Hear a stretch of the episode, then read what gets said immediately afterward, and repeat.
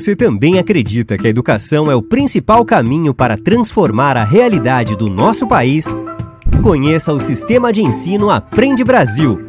Um sistema completo com soluções específicas para potencializar a aprendizagem nas escolas das redes municipal e estadual. O Sistema de Ensino Aprende Brasil oferece materiais didáticos integrados, assessoria pedagógica, ambiente virtual de aprendizagem e até sistemas de gestão e de avaliação. Aprende Brasil, um sistema que dá resultado.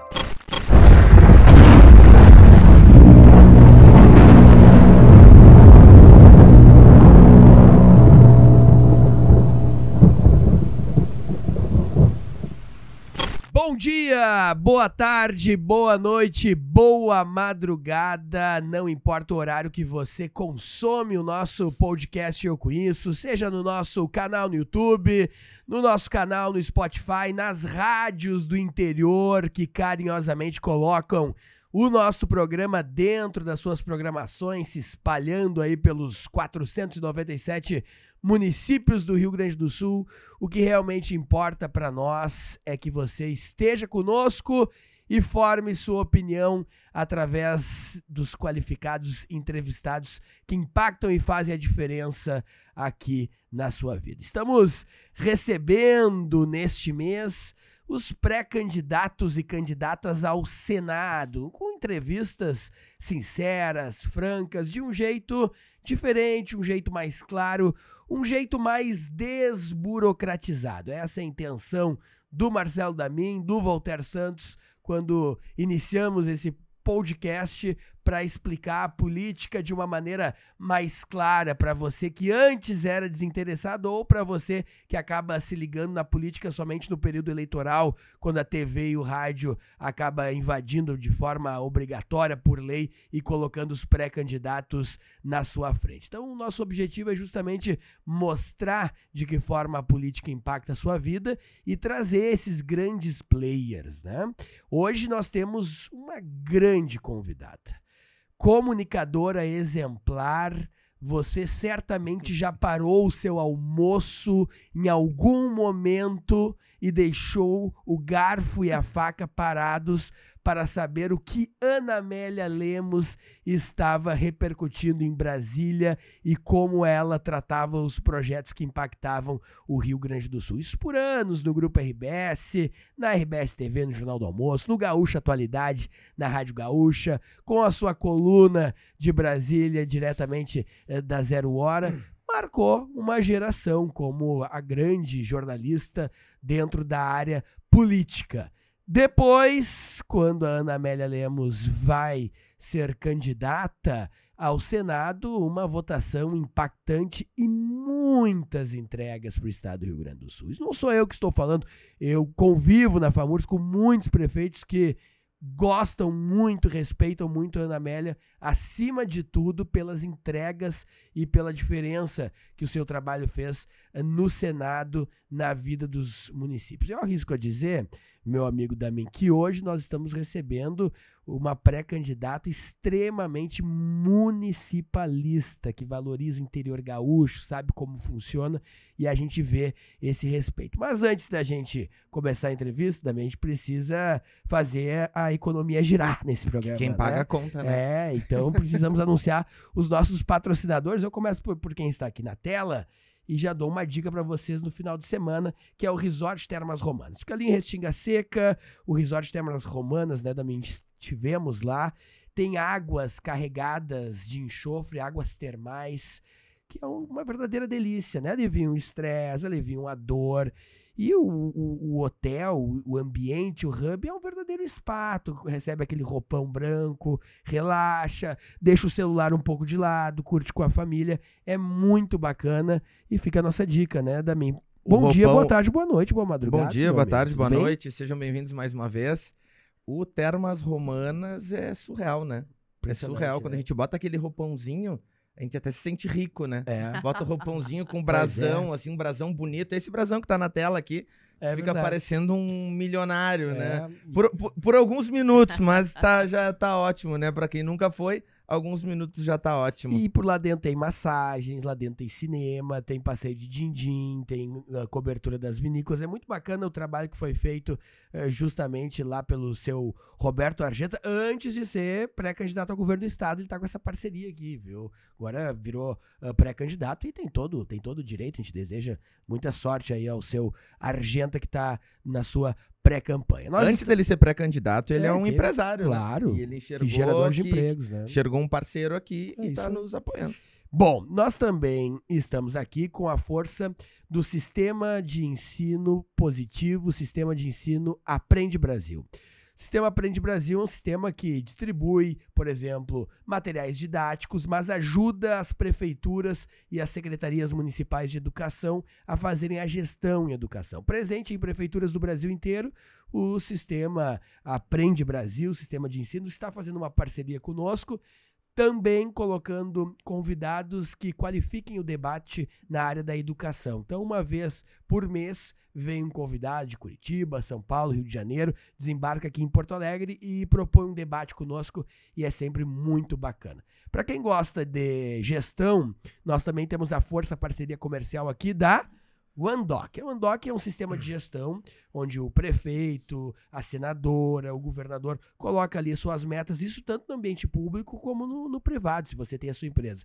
Coloca ali suas metas, o acompanhamento das metas, o que cada secretário está entregando, o relatório das contas pagas e o próprio sistema cria mecanismos de entrega para a população ou para o resultado da empresa privada. Andoc virou uma realidade nas prefeituras do Brasil inteiro e a Andoc sabe que por aqui passam grandes influenciadores da política e aproveita o programa para abrir mercado, para ter esse relacionamento com os nossos clientes. Mas também temos aqui pessoas que cuidam do nosso sorriso, Damin. É, a doutora Thaís. Levei o, levei o Voltaire lá, tava com a com a lataria meio bagunçada. Aí levei o Voltaire lá, fiquei segurando a mãozinha dele. Ela deixou o Voltaire com esse sorriso bonito, com esses dentes parelhos e já deixei o meu também bonitinho, bem ajeitado. Doutora Thaís da TG Harmonize, trabalha com lentes de resina. Vão lá, procurem ela, sigam o Instagram aqui, TG Underline Harmonize. E eu tava lá quando eu disse que a, que a senadora Ana Amélia ia vir aqui, ela ficou muito feliz, muito entusiasmada, né? Porque tem esse lance, quando, quando as mulheres observam outras mulheres fazendo a diferença com firmeza, com transparência, isso identifica. Ela disse que ia, entre uma consulta e outra ia colocar na TV ali do consultório e ia acompanhar a, a, a entrevista com a senadora Ana Amélia Lemos. E também temos, né, também boas promoções, principalmente para deputados estaduais que se elegem e precisam comprar um apartamento aqui em Porto Alegre. Aí vocês vão procurar Soma Companhia Imobiliária. Nem melhor nem pior, apenas diferente. Soma Companhia Imobiliária. Soma trabalha com todas as incorporadoras de Porto Alegre. Tudo que tem tijolo e o que ainda não tem tijolo, a Soma está negociando. Então, quem se eleger deputado, for morar perto da Assembleia ali, já tem todo um mapeamento de imóveis ali de médio e alto padrão para o conforto dos novos deputados estaduais. Senadora Ana Amélia Lemos, vou me permitir lhe chamar assim, foi minha colega também durante um tempo no Grupo RBS, depois logo já, já saiu para fazer a sua, sua campanha e iniciar sua trajetória dentro da política em si. Senadora, muito obrigado por estar aqui conosco. Para nós é uma grande honra porque a gente acompanha e tem todo o respeito e carinho pelas entregas que a senhora tem aqui pelo Rio Grande do Sul.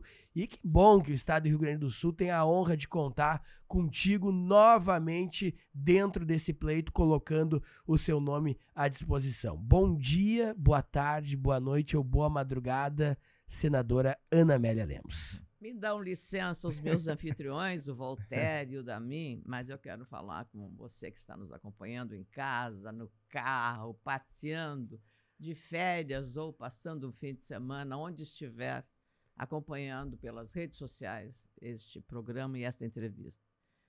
É porque são eles que fazem e dão vida à atividade de vocês. Eu quero agradecer muito esta entrevista e esta oportunidade de conversar novamente é, com os uh, seguidores uh, do programa, cumprimentá-los pela iniciativa, porque hoje a comunicação é uma ferramenta extraordinariamente poderosa para o bem e para o mal, lamentavelmente. Mas seria muito melhor se a gente tivesse mais para construir, para uh, oferecer propostas e, e assim por diante. Mas, por isso eu digo, bom dia, boa tarde, boa noite, boa madrugada, porque eu estou com quatro horas de sono. Pois é, não, os roteiros. E, e, e vamos, vamos, vamos ser bem sinceros: a, a senadora Ana Amélia sofreu uma lesão no pé, mas tu pensa que parou a agenda, parou o roteiro? Pelo contrário, a cadeirinha de roda acelerou a agenda. Aí eu troquei de cadeira aqui agora. Tá? É, Minha cadeira tá ali, ó. É. Para não tirar a marca do programa. O que, né? que, houve no, o que, que houve no pé ali, senadora? É, no tornozelo. Pra quem tive- tá te vendo assim é, de cadeira de é, rodas é, nos últimos as dias. pessoas, ah, o que que houve? É. Ah. É até legal isso, que as pessoas têm curiosidade de É. saber, todo mundo tem curiosidade. É, nós estamos na era da informação, né? Claro. Todo mundo quer saber. É, eu tive uma queda em Lagoa Vermelha, minha terra, né? Sou de Lagoa Vermelha, é, a região nordeste do estado, lá nos campos de cima da serra. É, Uma região muito bonita, Vacaria, Bom Jesus, ali, entre Vacaria e Passo Fundo. E aí eu fui fazer um vídeo do dia pré-dia das mães, porque a- nós moramos há muitos anos num bairro da Gaúcha, eh, antigamente era Vila Gaúcha, pô, se transformou em bairro, ficou mais elegante.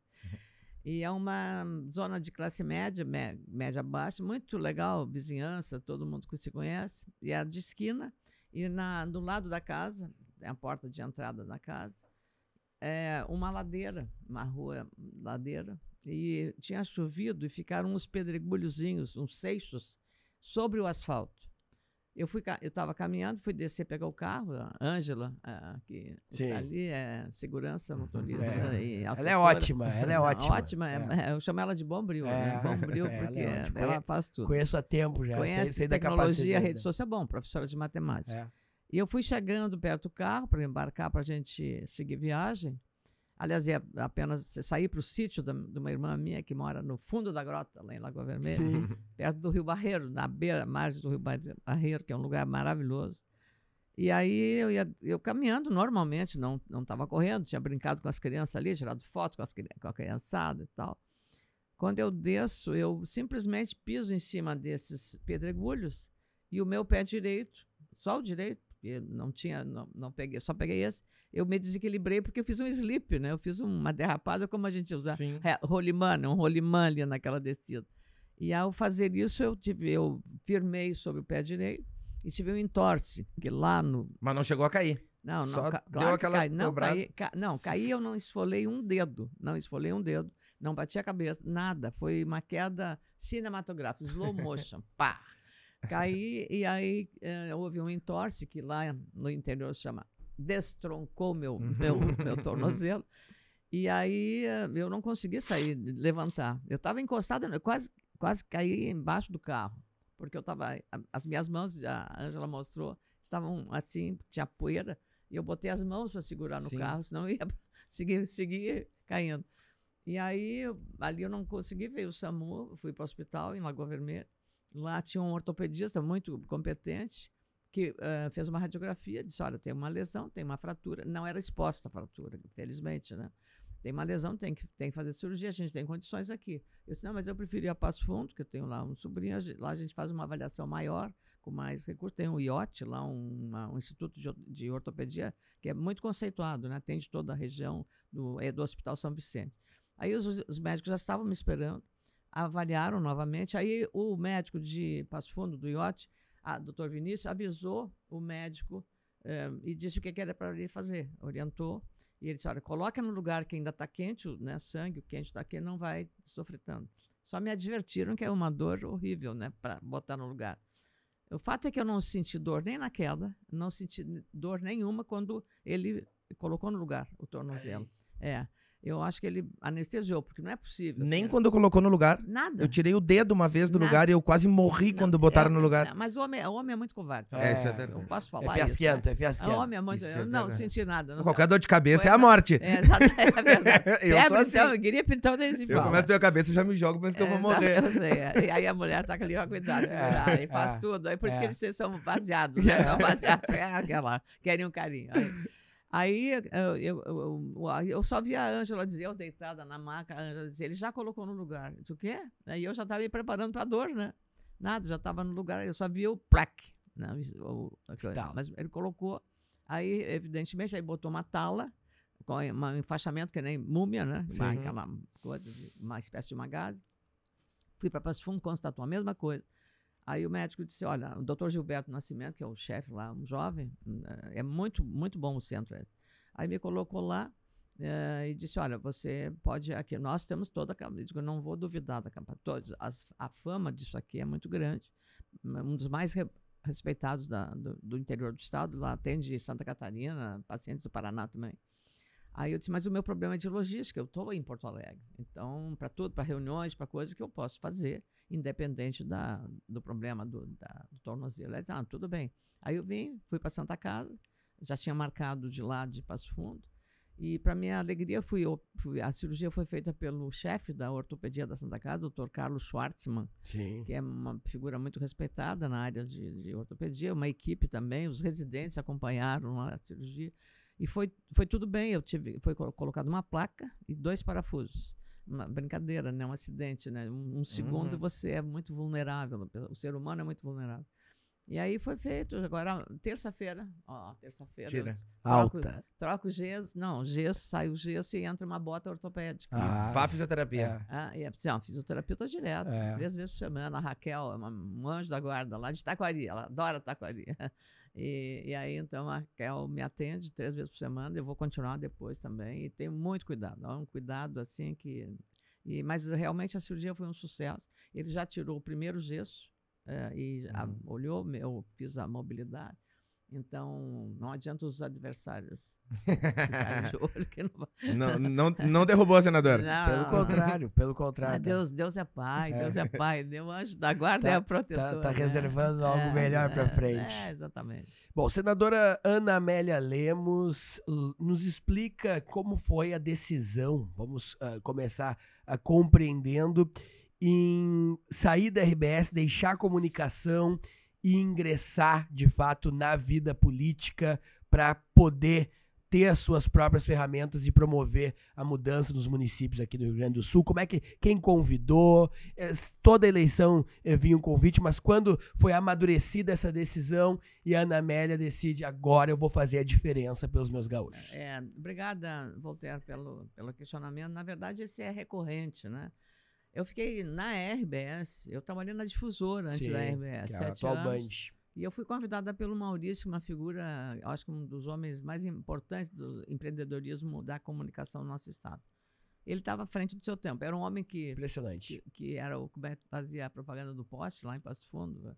Era a família de, lá de dois irmãos, lá quatro irmãos, né? É, e o Maurício é, me convidou para ir para lá depois de uma entrevista que eu fiz com o Mário Henrique Simonsen, porque às vezes nós tínhamos setoristas no aeroporto, né? Antes da- Uhum. do advento do celular e de tudo dessa tecnologia moderna. Então era um tipo de fazer comunicação diferente. Eu fazia no câmera 10, Uhum. é, um comentário econômico. E era no, no- foi na época do boom da soja, sabe? Era uma Sim. coisa incrível. Soja e bolsa de valores, foi uma coisa coincidente. Uma commodity agrícola que estava renascendo, Santa Rosa, berço do negócio, terra da Xuxa também. É. E eh, veio esse, eh, esse debate e eu falava, ah, os agricultores no interior, que costumam dormir cedo, porque tem que levantar cedo para trabalhar na lavoura, eh, ficavam aguardando pro- o programa para ouvir eu falar na cotação, porque ele baseava ali o negócio. Hoje não, hoje é tudo online, né? Ele tem um computador ligado. Hoje tem aplicativo não precisa- Não, Se Não, precisar, não precisa nem ir hoje- pra lavoura, controla que- do por que aplicativo. Toque chama de alta precisão, É, né? Porque impressionante, a, né? a coisa tem gente com estação climática dentro da sua propriedade, né? Como é o caso lá da Guatambu, lá em Dom Pedrito, que eu é, conheci. Então, você tem hoje, e muitos fazem isso. Essa tecnologia entrou para valer, o setor ah, evoluiu muito grande. Aí o Maurício me convidou, eu fui para a RBS, aí sim, aí você vai para uma, uma grande. a, a difusora tinha o Câmera 10, Ayrton Fagundes, Ieda Vargas, Uhum. Atanásio, e, e- e- que era apresentador. E os comentaristas eram Flávio Al- Al- Alcaraz Gomes, era Cândido Norberto, Ayrton Fagundes, eh, Sérgio Schiller, né? Eu lembro, era uma convivência muito legal. E um dia levei até a Fernanda Montenegro no meu carrinho, era um Fuca, um Volkswagen, levei para ela, pra, e ela foi jantar na minha casa, porque ela queria comer uma comida gaúcha. Olha aí. Mas um apartamentozinho micro, um Kinder Ovo, meu apartamento, na General Caldo, viu? É a Fernanda Montenegro, Otávio eh, Augusto, tá, Otávio Augusto, um, um ator também, que estavam fazendo é, é, o, é, o amante de, Le, de Madame não sei o quê. E, e aí ela, assim, uma simplicidade foi, né? Não era a Fernanda de hoje, mas já era já uma dama. Né, foi muito legal. Então tinha essa coisa lá na TV. Aí o Maurício me convidou para fazer um programa, câmera dela entrava nos horários nobres, 10 horas da noite. Então aí, bom, aí foi uma coisa assim. E eu era, às vezes eu andava na rua em Porto Alegre, na rua, olha, olha a mulher da soja, olha a mulher da soja, a mulher da soja, a mulher da soja. É que eu falava na cotação da claro, soja, né? E claro. era uma coisa nova. Bom, aí eu fiquei na RBS 33 anos. Ao, ao longo de 33 anos, nós todos, eu considero, o ser humano tem, como tudo, alimento, medicamento, tem prazo de validade. Então eu já estava, Walter, você é jornalista, o, o Damin é um empre, empreendedor, mas uh, tem o senso da comunicação. Ah, eu já sabia, eu fazia, as perguntas eram repetidas, eu sabia as respostas que iam dar, não precisava nem ouvir a pessoa falar, é. eu sabia o que, que ele ia dizer. Tá? E, e, aí vai perdendo a graça, porque a nossa atividade ela é, é, uma, ela é uma coisa que não é de rotina. Então, é uma coisa assim, você está cobrindo um fato agora, outro para depois e tal. E aquilo estava me desagradando. Eu tive a sorte de, de fazer sair na hora certa, porque... E é uma sensação ruim tu olhar o livro e saber o que, que tem dentro é, sem tudo, ler. Sem ler o livro. É. Então é desagradável. É, não tem curiosidade. Eu, acho, eu sempre fui, eu queria ser aeromoça, eu queria, eu queria dizer, eu sou assim, o espírito, o espírito, aventureiro, de coisa nova, de... Desafio. Eu, eu, eu, e outra coisa, eu nunca fui uma comentarista. As pessoas falam, ah, comentarista, né? Eu, na verdade, eu fui sempre repórter. E isso me deu a, aquele aguçar a curiosidade. O repórter que não tiver assim, a, não for perdigueiro, que eu digo, é, né? É. Ele precisa ter isso. Isso me deu uma, uma, eu diria, uma versatilidade na profissão maior, porque nós não tínhamos teleprompter. Teleprompter é o, aquele uhum. é, que na frente a câmera tem um. Não dava para colar. Na frente todo, é, todo o texto. É, eu não li aquilo. E lia e consegui fazer um exercício que me ajuda muito, que é memorizar nomes e números. Uhum. Ora, quando você vai falar em cotação de soja, você tem valores com, com centavos, né? Você tem que falar em Bolsa de Chicago, o que, é aquele troço lá, Bolsa de Chicago, que é, o que, é o bushel, né? O bushel, que é a medida Sim. internacional. É, é, e aí você tem que fazer um, um exercício de... E eu fazia para memorizar, para não ler, porque era assim que o pessoal falava assim, ah, isso aqui, ó, não tinha, estava ali, isso aqui. Então, eu passava também as pessoas, olha a mulher que não lê, a mulher da soja, a mulher que não lê. E, e aí, esse exercício me ajudou na memória também, de nomes. Então, quando eu vou numa cerimônia e tal, eu chego lá, eu, como é o nome da fulana, falo, você já consegue fazer a memorização. E aí, terminado o ciclo na RBS, em 2010, cada eleição eu era convidado por diversos partidos. Uhum. Cada eleição. Claro, um jogador de futebol, um músico, um, uhum. uma figura conhecida, Figuras vem agregar. Populares, né? Vem agregar. Porque é, eu diria assim, torna mais cosmopolita Isso, a, a representação. Aproxima, né? É, hoje uh, pastores, hoje militares, hoje é, da, da, de, da reserva, é, professores, sindicalistas, empresários, advogados, engenheiros, todo mundo está lá. E então eu, eu disse, olha, dessa vez eu acho que eu vou, está na hora de sair da comunicação e continuar numa área muito afim. O que é, que é o Congresso? É, o que é, que é o nome parlamento. O que é, parlamento? Falar. Falar. Falar. É, falar. Isso tem muita afinidade. O que me ajudou enormemente na fixação e na escolha de pautas.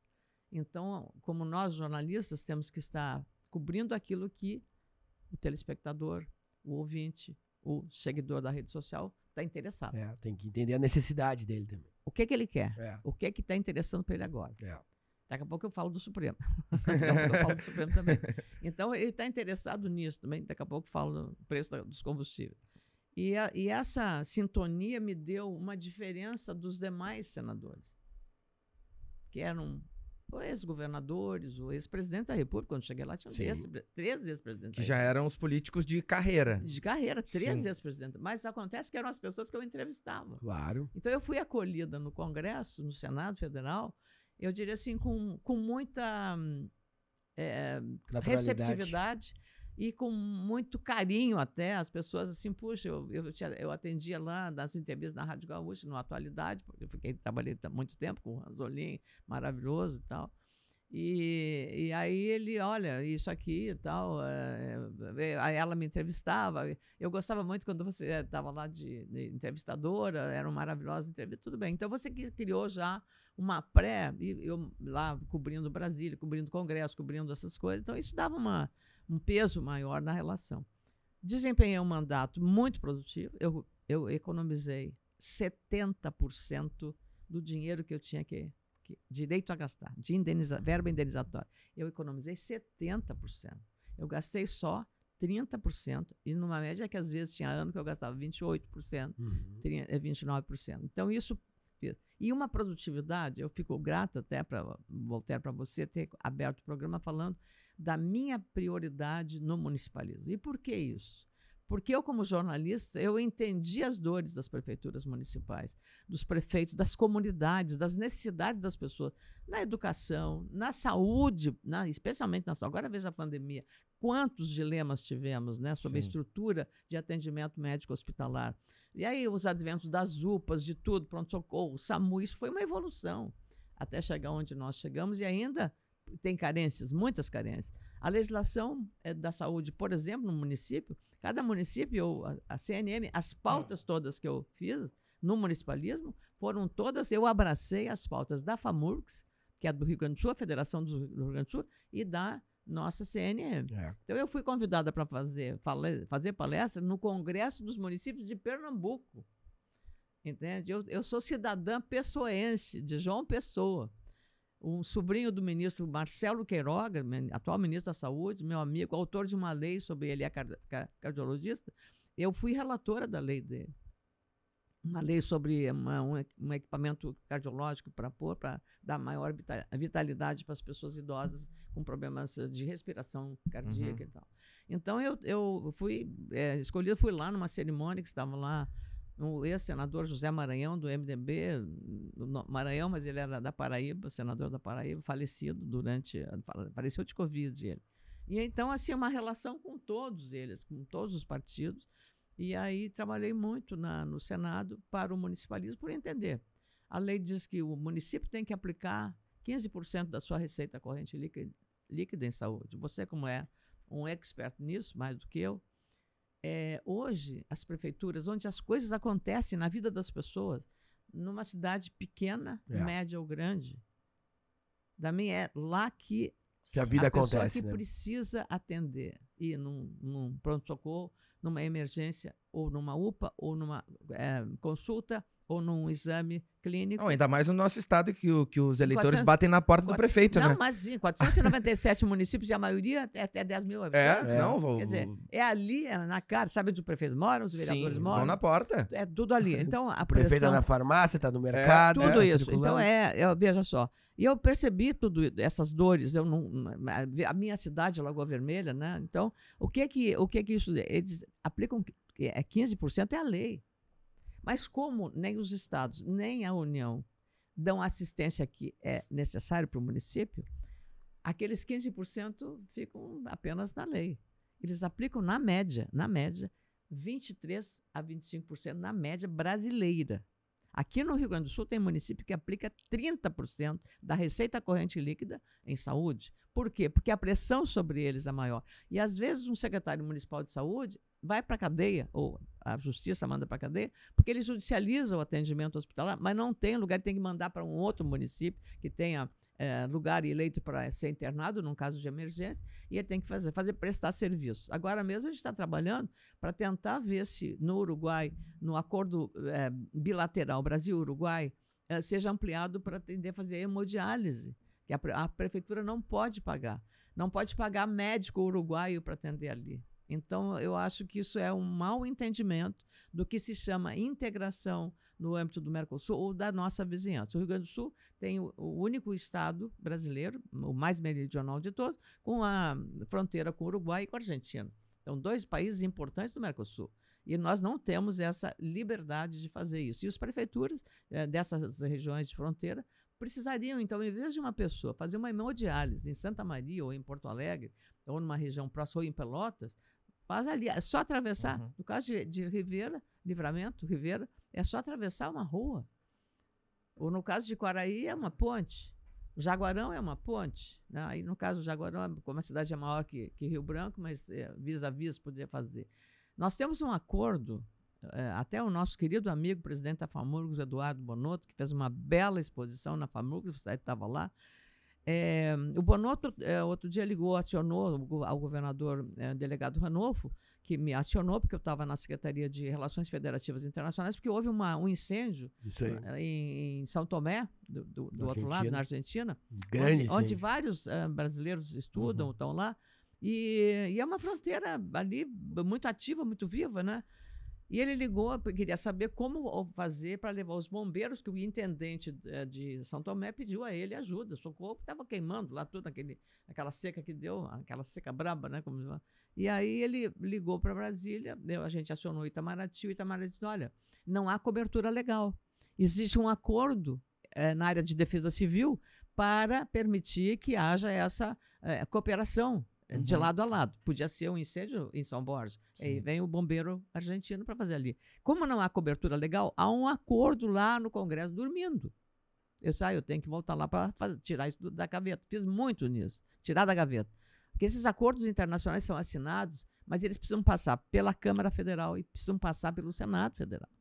E aí depois vão, aí entram em vigor. Quer dizer, não adianta o presidente da República uh, aprovar um acordo desse, dessa natureza com grande impacto sobre a vida das pessoas. Então, graças a haver um acordo guarda-chuva que havia com o Uruguai e o Brasil, que foi em um mês foi assinado um acordo sanitário na área da Covid com o Uruguai. Mas foi o único que foi possível fazer. E aí isso aí foi assim, 30 dias estava pronto. Secretaria do Governo do Estado, o Governo Federal, o Ministério da, da Saúde foram muito ágeis, junto com o governo uruguai, que foi excelente. O nosso embaixador era o Antônio Simões, meu amigo, agora está lá o Raposo também, Marcos Raposo, meu amigo que substituiu ele, e o embaixador argentino, que, o embaixador uruguai, é, que é muito, muito experiente, agora está lá fazendo um trabalho extraordinário. Então, é, Guilherme Valles é o nome do, do embaixador. Então, é, isso aí foi uma cooperação assim extraordinariamente rápida e fecharam em 30 dias um acordo, é, vacinas que estavam excedentes no Uruguai para livramento para quem morava ali e vice-versa. Vacinação, atendimento, toda aquela cooperação. Até eu tive que resolver um problema da Santa Casa de Rio Grande, de sedativos, lá no começo da pandemia, que eles importaram da, de, do Uruguai os sedativos para os entubados e, e, e, não podia passar na fronteira. Estava tudo fechado. Foi no momento agudo do lockdown.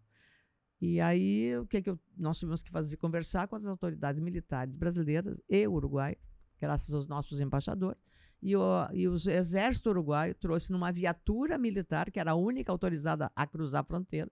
Então veio no caminhão uruguaio, atravessou a fronteira para entregar numa, num batalhão do exército brasileiro em Jaguarão. Entrou por lá por Rio Branco, Jaguarão. Uhum, pela ponte ali. Quando passou na aduana ou na nossa Receita Federal, o, o nó Onde é que está o, o, guia de importação desses medicamentos? Não pode passar sem esse, essa guia. Aí os caras me ligam desesperados. Ah, secretário, pelo amor de Deus e tal. E eu vou, aí ligo para o secretário da Receita Federal. Olha, é um é medicamento para Santa Casa. Aí ele imediatamente falou com o, superintendente, o Luiz uh, uh, Bernardi, que uh, já se afastou do cargo, mas excelente, uma pessoa colaborativa. Receita Federal deu um atendimento imediato. Aí entraram, tinha uma, na cartilha tinha uma isenção para esses casos, é, liberaram. Aí tinha que a Anvisa ver caixinha por caixinha daquilo. E aquilo tinha um problema de temperatura, porque são sedativos, né? Como vacina, tem que estar num determinado grau de temperatura. A sorte que o frio lá naquela foi julho, estava é, 6 graus. Então o frio ajudou, mas ainda assim precisava manter em, em coisa com gelo, né? Aí a, a, moça da Anvisa estava em casa, o, cara, o, pessoal da Receita Federal Brasileira foi lá na casa dela, trouxe ela para avaliar, entregaram na unidade militar e disse, olha, vocês só me liguem agora quando estamos na, na, na rodovia brasileira levando isso. Que foi um sofrimento, assim, que eu tive uma agonia de fazer esse trabalho.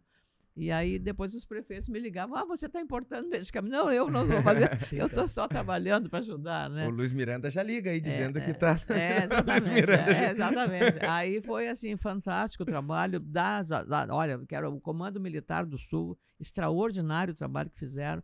a- o entendimento com, a- com a- com as Forças Armadas Uruguaias também foi assim, um, sabe aquela coisa de, de uma boa fronteira funcionando com tudo. Os Uhum. prefeitos também se envolveram, o intendente de Ribeira e a, e o prefe, a prefeita de, de Livramento foi, olha, assim, eu, é- é coisa de orgulhar a gente, sabe? Foi, eu acho que foi o acordo inédito que houve em todas as 28 cidades gêmeas de fronteira, a gente trabalhou. Olha, olha, senador, o- o Voltaire sempre ele, ele, quando vem alguém aqui e fala mal do STF e fala que não acredita em pesquisa, o Voltaire fala assim pra mim, fala pro, pro convidado, ó, já ganhou o voto do Damin.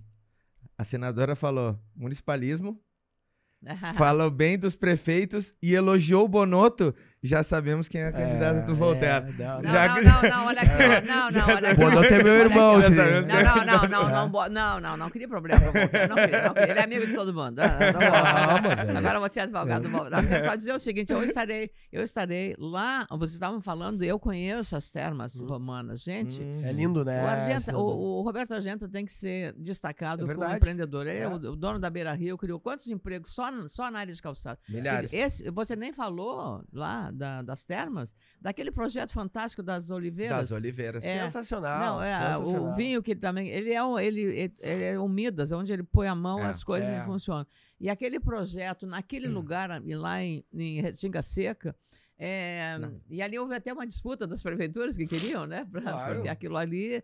ah, Eu fui lá, eu fiquei impressionada de ver aquela beleza. A Ângela estava junto, uma coisa, olha. hum, hum, Primeiro mundo. Não Primeiríssimo mundo. Não perde nada Qualidade. Portugal, Espanha. Não, e o passeio que é. você faz lá É. pe- pelas oliveiras, por, a, aquilo, a profundidade daquela exploração da água para poder ter uma água salinizada, Os estudos por, que foram né, feitos, para né? fazer Carregadas termas, de né? enxofre, né? Sim, e, e todo o tratamento feito, a liberação, tudo. Olha, é, é, é uma coisa espetacular. E a posse do Paulinho, que é, É. de Restinga Seca, Dia 21. sai- sairá, estarei lá em Restinga Dia- Seca, dia na 21. quarta colônia. Isso é Quarta- bacana. A, a, de Faxinal do Soturno. É a- demais, a né? Ana Amélia Lemos chega e os prefeitos ficam muito felizes.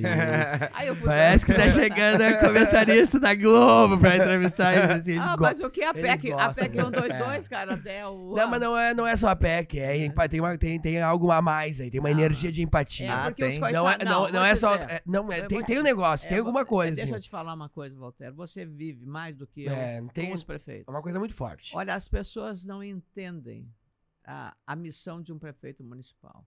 Eu vejo, não é o Sebastião Melo aqui em Porto Alegre, é o meu querido amigo Bonotto, lá o Gustavo, lá em Lagoa Vermelha. Por mais que faça, a população sempre acha que pode fazer mais. É, E impressionante. olha, o Exigência, prefeito né? hoje é massacrado assim por um aperto orçamentário Nossa. terrível. E por isso a PEC 122 de minha autoria, que foi demanda da CNM, o Paulo Silcoski que está aí de testemunha, Verdade. ah, os eh, ex-presidentes da FAMURX que, que acompanharam e viram isso. O que, que diz essa PEC? Eu digo, sim, essa PEC, ela, ela é a PEC do óbvio, Voltaire. Ela diz simplesmente o seguinte: cada vez que o Congresso Nacional eh, criar um novo serviço para ser prestado pela Prefeitura Municipal, pelo Estado ou pela União, ele precisa necessariamente indicar a fonte de financiamento. Sim. Porque hoje você faz festa com chapéu alheio. É. Você aprova uma lei que pode ser até muito boa para a população, só que tudo custa. Não tem almoço de Tem que graça. sair de algum lugar. Não tem, tem que sair de Hum. algum lugar. Então o que, é que acontece? Quando acontece isso, vai pressionar a prefeitura. No caso da saúde, como eu falei para vocês, de onde vocês acham que o dinheiro sai? É. Ele tem que fazer uma ginástica contábil. Ele vai tirar da pavimentação, ele vai tirar da, da iluminação da rua, para da guarda municipal, eventualmente, no for o caso onde tiver, Uhum. para atender a emergência que é a saúde. Ele escolhe como prioridade, mas ele tira de um outro lugar, porque a receita dele é limitada aos, aos impostos e à receita que ele recebe. Então, essa é, esse é o grande dilema. E isso não passa pela cabeça do contribuinte. Ah, mas aumentou o IPTU, mas isso, mas aquilo. Claro que é natural. Você, eu, eu detesto a carga, o que eu ga- gasto de, de, de dinheiro para pagar imposto, imposto de renda, tudo, Uhum. e, e pago tudo lá em dia. Eu pago. Esses dias eu- o contador disse: você é a única pessoa que gosta de pagar imposto. Não é que eu gosto de pagar. eu não gosto é que a, a- a Receita venha me cobrar. E aí me paga ali lá uma multa, não sei o Não, quê. e em Então, função não é pública det- também. Acho, acho horrível pagar. Porque eu tenho que ter plano de saúde, tenho que pagar um plano de saúde. tá? Todo, fui senadora, não tenho plano de saúde do Senado Federal, do Senado Federal não tem. Então eu tenho, tenho que pagar plano de saúde, você tem que ter, o que se você quiser, toda que é coisa que você tem, segurança, você tem que ter uma Uhum. coisa de segurança no prédio, né? Então você você paga o imposto, mas você não tem o que aquilo como imposto de renda, por exemplo, te- seria suficiente para você não precisar co- comprar os suplementos, Sim. né? Os, os pais que botam os filhos em escolas privadas porque não tem vaga nas escolas públicas. Então, é todo um dilema que a gente precisa discutir. Ana Amélia Lemos, todo gaúcho, lembra com muito carinho e, e ficou aquele sentimento de ter dado na trave. As pessoas falam com muito entusiasmo disso. Quando a senhora vem novamente para uma pré-campanha, nesse caso agora ah, concorrendo, pré-candidata ao Senado, sempre tem muitos prefeitos, muitas pessoas que relembram o fato, ah, como é que a gente não elegeu a Ana Amélia como governadora do estado? Porque eh, foi, foi uma campanha muito bonita como governadora, despontando nas pesquisas, uma, uma narrativa muito bem feita. O que, que aconteceu ali? Foi, foi o fato daquela briga com, com- polarizou a briga com o Tarso e Ana Amélia, Ali foi um An- crime, ah, Ana não. Amélia com PT e Ô, aí sobrou não, pro Sartori. ali O que, que aconteceu ali? foi uma calúnia, uma calúnia assacada pelo PT, leia-se Tarso Genro, contra mim. E, e eu sempre fiz campanhas limpas, eu nunca fiz, vou agora também, nós estamos em pré-campanha eleitoral, respeito ao adversário, por mais agressivo que ele seja. E a demora em responder uma calúnia, uma difamação, uma tentativa do PT e do senhor Tarso Genro de tirar o maior bem que eu tenho na minha vida, que não é o meu patrimônio, é a minha integridade, a minha ética, a minha moral, a minha honestidade. E esse foi o maior crime. Como eles disseram que eu tinha omitido um patrimônio do meu imposto de renda, que era uma propriedade rural eh, que, eu, que eu tinha, só que eu tinha perdido o maior patrimônio meu, que era o meu marido, que tinha morrido no 27º dia do meu mandato em 2011. Verdade. E aquilo, para mim, eu, eu- eu abriria a mão de tudo que era qualquer coisa que tivesse para que ele continuasse vivo. Porque foi a pessoa que mais me ajudou intelectualmente e tal. Ele foi parlamentar, era uma pessoa de uma visão, era do Ministério Público. e Então, ele tinha uma vivência dos dois lados. Foi vereador eh, lá de Rio Pardo, Otávio Omar Cardoso. Então, uma saudosa lembrança do Otávio. Eu, depois disso, viúva, casei com o mandato. Mas eles disseram, só que o mais incrível é que um advogado como Tarso Genro mandava a apresentadora do programa dizer: Ah, ela não botou na declaração o patrimônio. Como é que eu ia colocar no meu patrimônio se o inventário do meu marido não tinha acabado? Eu era inventariante e dividia a herança deixada por ele entre eu, a, a- a esposa dele, e três filhas do casamento anterior. Se eu tivesse colocado, vocês são bem Uhum, informados, uhum. aí eu estaria fazendo uma apropriação indébita, porque você só pode colocar no s- como seu patrimônio quando a partilha estiver concluída, sacramentada e assinada. Mas, ao estilo do partido, eles massacraram um ataque violento, de manhã, de tarde, de noite. Ela escondeu um patrimônio da- do imposto de renda da declaração. E até responder por quê. O, que, que ela vai esconder quando chegar o governo? Olha a Uhum. maldade. Eu entrei com uma ação no Ministério Público, mas eu, eu, eu sinceramente, acho que Deus escreve certo por linhas tortas sempre. Eu sou uma pessoa que. Eu, eu acho que o destino está selado. Não adianta você querer explicar agora. Tá? O que, que aconteceu? Simplesmente eu disse, mas não é possível. As pessoas, todo mundo sabe. Não, todo mundo não sabe. A gente, não, a gente ignora que é uma grande faixa de pessoas que não entende esse procedimento legal de inventário, de partilha. Sim. de- bem, não entende. Não entende. Pode ser. Fica a narrativa. É, fica uma contada. narrativa deles e a, a demora na resposta. E a demora pior. Desculpa, eu, eu tenho uma enorme admiração pelo Ministério Público, eh, mas nesse caso É, demorou. é, é injustificável. É, acho que che- eu- chegando no Senado, primeira coisa assim, é fazer uma, uma medida que obrigue que a resposta que o Ministério Público tenha que dar seja no correr do processo eleitoral. Sim. Porque depois. Porque ele foi conivente com o resultado. E depois do resultado conhecido da eleição, aí o Ministério Público vai lá, não, arquives que não tem sem, sem fundamento. Agora. É, mas aí já passou agora, o debate. Depois né? que, o, que, o, que o prejuízo já foi dado É. eleitoralmente, né? e a tentativa de manchar minha biografia com uma coisa absolutamente caluniosa, criminosa, ao estilo deles. Eu fiquei assim, olha, aquilo. Aí eu fiquei de, bom, mas Deus me preparou alguma coisa melhor. Eu, É. eu tinha certeza, sabe? Peguei todos os meus votos, governador Sartori, governador Sartori está aqui, tudo. Eu, eu, eu lhe entrego, lhe entrego o nosso programa de governo É. e eu não, não vou lhe pedir um cargo, nenhum, de assessor de sub, sub, sub, sub, sub, sub, sub do sub. Não vou pedir. O partido vai, o presidente Celso Bernardi, eu estava no PP naquela época, vai fazer a- os entendimentos com o seu governo. Eu não. Eu tenho que ter liberdade. Estive aqui, não tinha um cargo no governo federal. Por quê? Porque eh, eu, eu queria ter independência. Tudo que era bom, aprovei coisas eh, do governo do- da, da Dilma, que eu cheguei, era Dilma Rousseff, Sim, acho presidente. um- porque eram importantes para o país. Por exemplo, a Copa do Mundo. Eu era contra. Acho que foi um, uma fazer estádios magníficos e a saúde né, muito ruim, dinheiro público. em- em- no caso de Brasília, foi dinheiro público.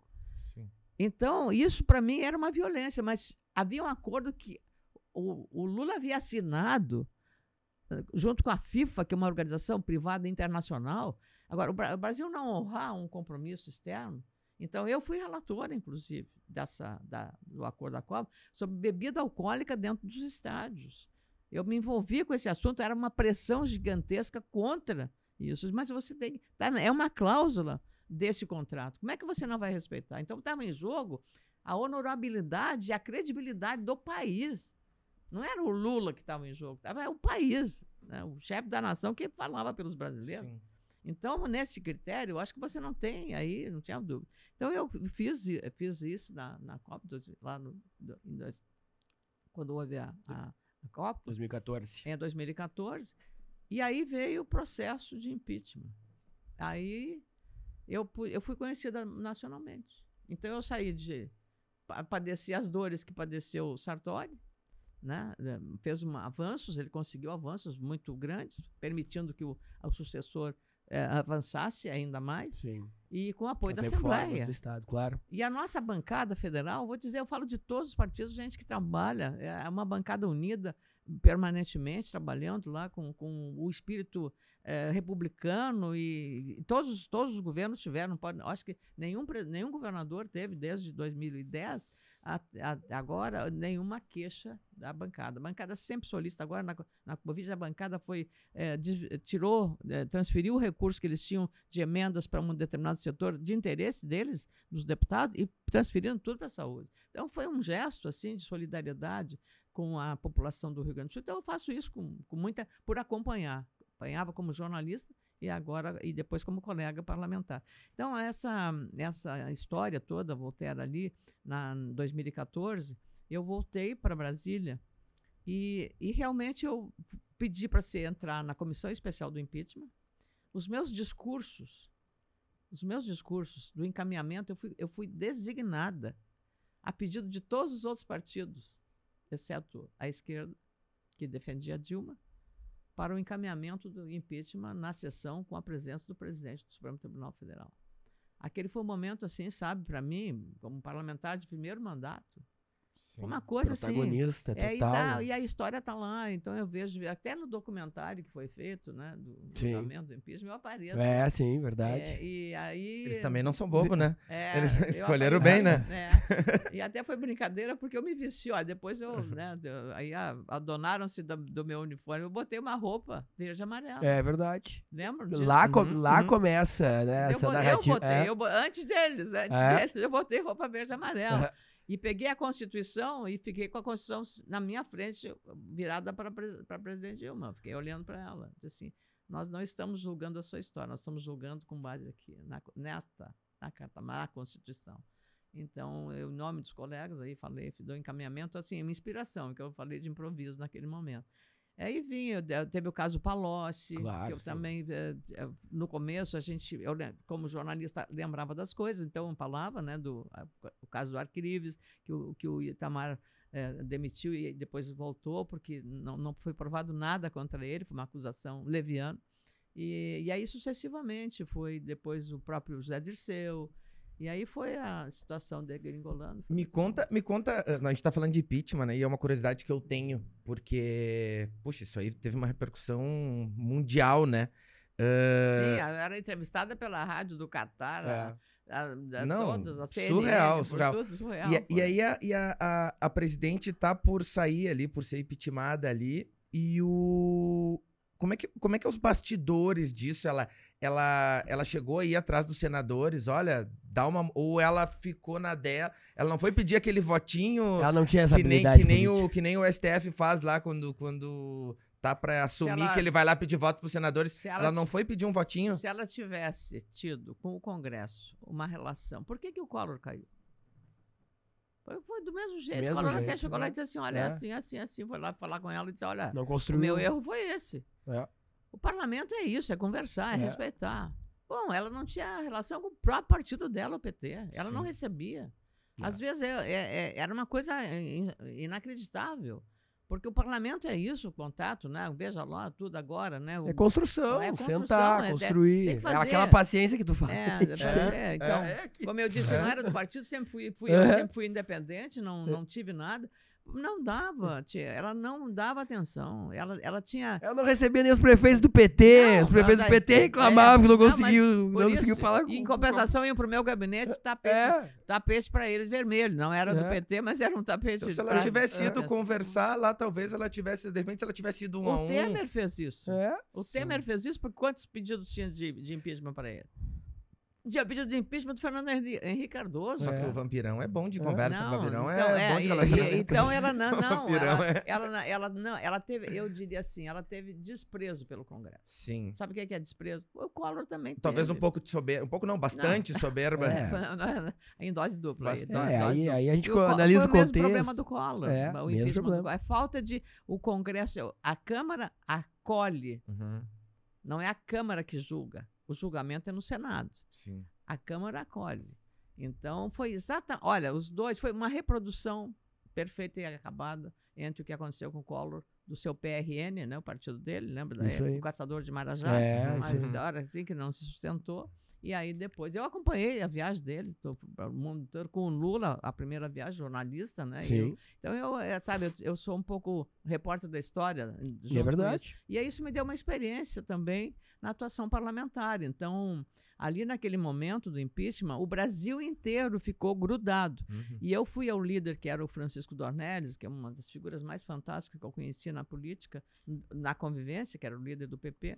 Eu fui a ele e disse, eu quero entrar na comissão especial do impeachment. Disse, ah, Ana Amélia, não vai te incomodar, isso aí só dá problema, você vai perder voto. Eu digo, eu não estou preocupado com voto, estou preocupado com a minha responsabilidade, eu quero entrar. Foi, entrei, entrei lá e, e aí trabalhei muito. Nossa, o Caiado, eu e o Caiado, a gente ficava sempre sentados juntos lá para bater. Ah, teve um dia que eu, fui, eu presidi o presidente da, da comissão especial, é, ministro, é, o senador é, que era da Paraíba também, ah, e aí ele, Raimundo Lira, do MDB, ele me passou a presidência da, da, da comissão. E era sempre no mesmo lugar. E, e aí os, os petistas ficavam sempre na primeira fila. E eu assumi, eu, eu procurava na presidência, aí você tem que dizer, eu fazia o combate lá no plenário, quando ali Uhum. na, na comissão. E aí o, o Lindbergh chega e arranca o microfone da minha mão. Eu disse, é isso. Se fosse uma petista aqui, a mesma circunstância, primeiro que o senhor não ia fazer. Mas se um outro senador fizesse o que o senhor fez agora, meu Deus, a casa ia cair. Agora o senhor pode fazer, né? Se dá o direito de pegar, arrancar da mão de uma mulher. Uma censura vergonhosa dentro do parlamento. Ah, não, se é o contrário, o mundo desaba. Não, desaba. Se é o era contrário- assim, é, é a coisa assim. E aí aquela, aquele negócio, sabe? Eu disse assim, onde nós estamos, né? Quem prega tanto democracia, eh, mas assim, ali me aprendi a conviver. Eu digo, olha, Voltaire e Dami, eu aprendi muito no Senado, oito anos. Você conviver com o contraditório. É uma escola. Né? Não, é uma escola É. aquilo ali, tudo. É, Pessoas que pensam diferente, pessoas que têm conceitos. Eu eu aprendi muito, eu tinha uma relação muito, inter- muito bacana com o Luiz Henrique da Silveira, Sim. que era muito amigo do doutor Ulisses Guimarães e tal. E o Luiz Henrique era um, foi um governador notável, ele fez a descentralização em Santa Catarina, que tem uma estrutura fundiária assim parecida na área, eh, de, especialmente de tabaco no Rio Grande do Sul, eh, pequenas, pequenas propriedades eh, rurais.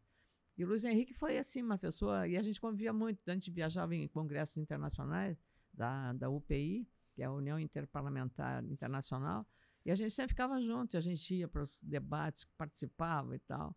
E, e realmente foi um aprendizado com essas pessoas experientes, porque, como eu te disse, quando cheguei tinha três ex-presidentes da República. Sim. Tinha Collor, Sarney e Itamar Franco. Bah. Então é assim, imagina aquela coisa. O Sarney chegou a ser presidente quando ele foi eleito, Sim. junto com o Randolfo Rodrigues, que disputou pela primeira vez. E os dois eram do mesmo estado, eram eleitos pelo Amapá.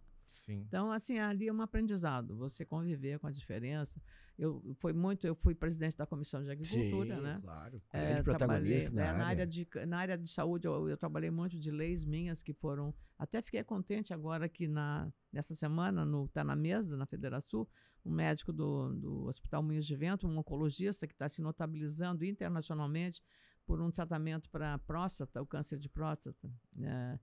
E ele fez uma exposição sobre o meu projeto que está lá na boca do, do no forno para sair na, na Câmara para ser votado, que agiliza o registro de pesquisa clínica, que é novos medicamentos. Quando eu fiz o projeto, incentivado especialmente por oncologistas, porque depois da, da- das doenças cardiovasculares é o câncer que mais mata no Brasil. E no mundo inteiro, né? É, o- é é a estatística é essa. Então, o novo medicamento não só para o câncer, né, que são as, a área mais revolucionária, mas também para medicamentos para doenças cardiológicas de origem né, é, é, pressão alta, pressão, é, essas coisas todas. E isso tem muito a ver com o desenvolvimento da, da, da pesquisa científica das, das universidades, é, dos pesquisadores que trabalham na medicina com novas ah, alternativas. E eu não sei se vocês sabem, acompanham, eu como cuidei muito da área de saúde, a- foi aprovado recentemente, o, o Bolsonaro sancionou uma lei minha que reconhece a fibromialgia como uma doença crônica. É um negócio Hum. grave essa doença, porque ela é uma doença desconhecida, é uma doença que dá 90, 80% dá em mulheres, tá? Dá em mulheres, então é incapacitante, é uma dor horrível, é, porque é uma dor que não tem diagnóstico, o médico, um clínico jamais, ele tem dificuldade de entender, porque se você fizer uma radiografia inteira, tirar, fazer uma ressonância magnética completa do corpo, fizer exames eh, clínicos todos, sangue, urina, fezes, tudo, tudo, você não vai descobrir, porque ela é neurológica. Então ela não está visível Sim. né, no corpo. E eh, a dor que a pessoa tem, é, e ela é detonada por uma forte emoção, uma separação, a perda de- do pai, da mãe, de um filho, um aborto indesejado, n- não provocado, um abo- ela esperando um bebê Uhum. nove meses e aí tem, né, o filho morre.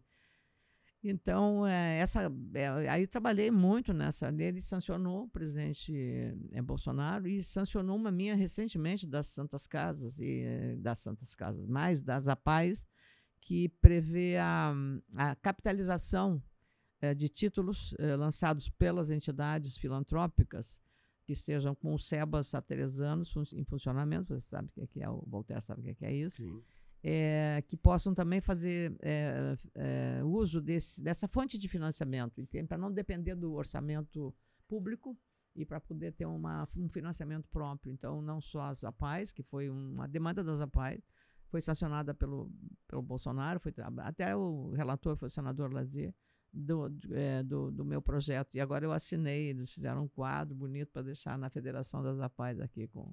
Afonso To- Toqueto. é. Ana Amélia Lemos está sendo entrevistada. Você deixa eu só aproveitar, Damin, para agradecer as rádios do interior que, que retransmitem de forma muito carinhosa. Diversos proprietários de rádio, diretoras entram em contato conosco e colocam dentro das suas programações de acordo com, com as suas agendas.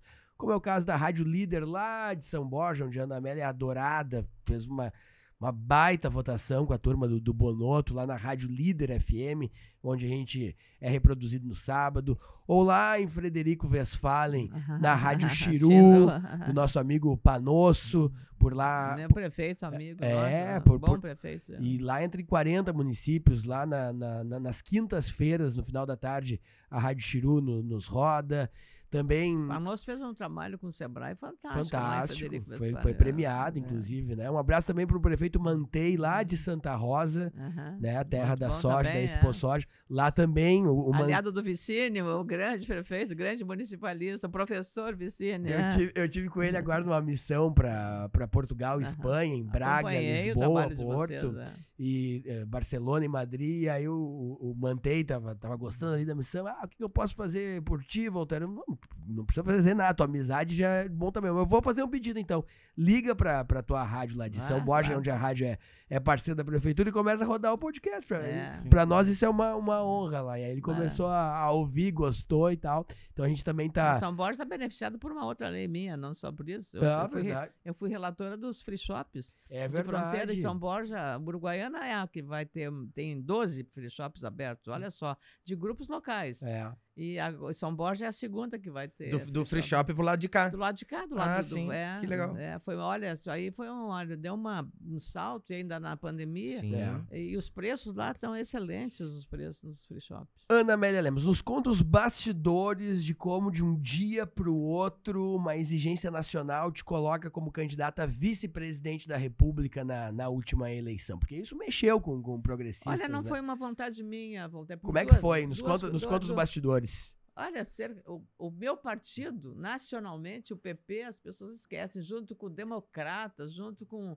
uma penca de partidos, tinha oito partidos num- numa aliança que escolheram apoiar o Alckmin. E eu fui designada para isso. Além desse aspecto, dessa designação do PP, que era o meu partido, não foi uma decisão da Ana Amélia. Era para exatamente. O meu papel era fazer o que hoje Alckmin faz do outro lado. Que, para mim foi um erro que ele está cometendo. Sim. Mas, enfim, cada um no seu cada qual, não sou. Aí não sou juíza para estar julgando. ah, mas eu acho que ele, política, politicamente, a gente pode fazer um comentário, que ele cometeu um erro muito sério. se abraçar no Lula. É, exatamente. Então eu fui para fazer exatamente a ideia da pessoa que era ligada ao agro, eh, que tem uma imagem junto ao, ao- ao agro. Eu fui uma defensora do agro em todos os momentos, mais dramático. Aqui no Rio Grande do Sul, o pessoal sabe a questão das, dos produtos modificados geneticamente, os, os transgênicos, a lei da biossegurança, o que eu fiz, o que eu trabalhei para isso, da segurança no campo. E olha, uma pauta eh, extraordinária. Então, trabalhamos, vencemos essa coisa. Era, era a ideia de, de ter uma incursão junto à, ao, à área rural. Isso foi em 2018. Mas eu tinha também um, um, um desejo que aqui a gente tivesse, o PP tivesse feito uma aliança eh, com o ex-prefeito de Pelotas e eh, que a- a- tivéssemos uma alteração para a continuidade das reformas que o governador Sartori havia feito e foi o que aconteceu. Acho que isso é visível e tal. Sim. Bom, não cabe fazer análise de erros e acertos, porque não é o, o caso. Caso. Então eu aceitei esse desafio. Terminada a eleição, terminada a eleição, da segundo turno, aliás, no primeiro turno, no domingo, conhecido o resultado, entramos em quarto lugar. Se Não me engano, foi quarto lugar. Eu nem as coisas ruins tem que esquecer, mas eu- É, mas é, é, é, aí é, é, né? não, é da história. Eu não me É. arrependo, ab- não, absolutamente. Uma comunicadora vira senador, daqui a É, pouco é candidata a vice-presidente. é, vamos, não vamos, fui, não, e- vamos respeitar. é, é, e vamos eu respeitar não, é, essa história, né? E não foi, como eu disse, não foi um É. desejo meu, foi uma, digamos, uma, uma demanda Uma de convocação do uma partido. convocação do É. partido, evidentemente. Quem Uhum. sou eu para chegar? Olha, eu quero ser vice. Tem tanta gente que quer ser. Pois é. Aí, aí eu aí, eh, saí, eh, terminamos lá em São Paulo, assim, o pessoal, digo, não, mas é assim, a eleição é isso, se ganha ou se perde, não tem empate em eleição, né? Não é que nem É, futebol. exatamente. Aí eu saí de lá, me despedi, cheguei na, em Brasília, aí começava uma outra eleição, que é o segundo turno. Aí eu fui para fui Brasília, na segunda-feira, eu subi a tribuna, fui a primeira oradora, fiz um relato do que eu tinha experimentado conhecendo o Brasil real. Então eu fui ver que lá em Itumbiara, no interior de Goiás, a gente está produzindo soja ração de soja para alimentar o salmão da Noruega. Impressionante. né? Eu fui, eu fui conhecer lá no estado do Mato Grosso uma fábrica de lecitina de soja para o chocolate da Suíça. Gente, você vê coisas assim, coisas incríveis. Inimagináveis. né? Inimaginável. do Um comício no interior de Sergipe, um, um comício em que não tem discurso. É um, é um desfile de carnaval na rua. É. Bandinho, tudo que é, que é canto de esquina, o pessoal vai para frente das suas casas. Tá? Esse tinha gostado, amigo. É, é, é- é uma coisa sensacional, sem Deve ser discurso. candidato lá E em vai, e, vai uma, e vai na frente o candidato, né? Uhum. o- ao É. governo e ao. Tá? E os deputados e senadores vão segurando uma faixa, É, né? E isso tá tá escrito lá. Cara, é a coisa. Não eu- tem um palanque, um carro de som, nada. É nada, só. não. É, tem só bandas, ali, como é que se diz, com as, com as músicas. São muitos países campanha. dentro do Brasil, É, né? Podiam aderir aqui também. Gente, gente, é, é um, é negócio fantástico, né? E eu até falava, né, para explicar, porque o candidato ele tinha uma linguagem muito técnica. Eu dizia, É, você não pode, tem é. que falar com o povo. Você vem É.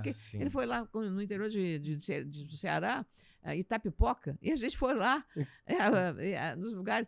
Fomos lá, eh, não, não foi Itapipoca, não, lá em Sergipe era Itabaiana o lugar, mas Itapipoca, e aí ele foi visitar uma, uma feira, e aí lá, muito cabrito, lá tem muito cabrito, criação de cabrito e tal, eh, umas ovelhinhas e tal, uma coisa assim, e todo mundo se arrumadinho, tudo bem. E tinha uma mesa que a- uma senhora fez suco de caju, eh, bolo de fubá, eh, milho, que é para nós é bolo de milho, né? Ba- Bolo de não sei o quê, mandioca e tal. E ele olhou aquilo, aquela mesa assim, deu uma passada. Eu já fiquei ele olhando, falando com as mulheres, as mulheres eh, esperando uma palavra, né? Hora que eu, você pode né, fazer. Ele não Sim. come, é, uma- é meio parecido com o Marco Maciel, né? Se alimenta.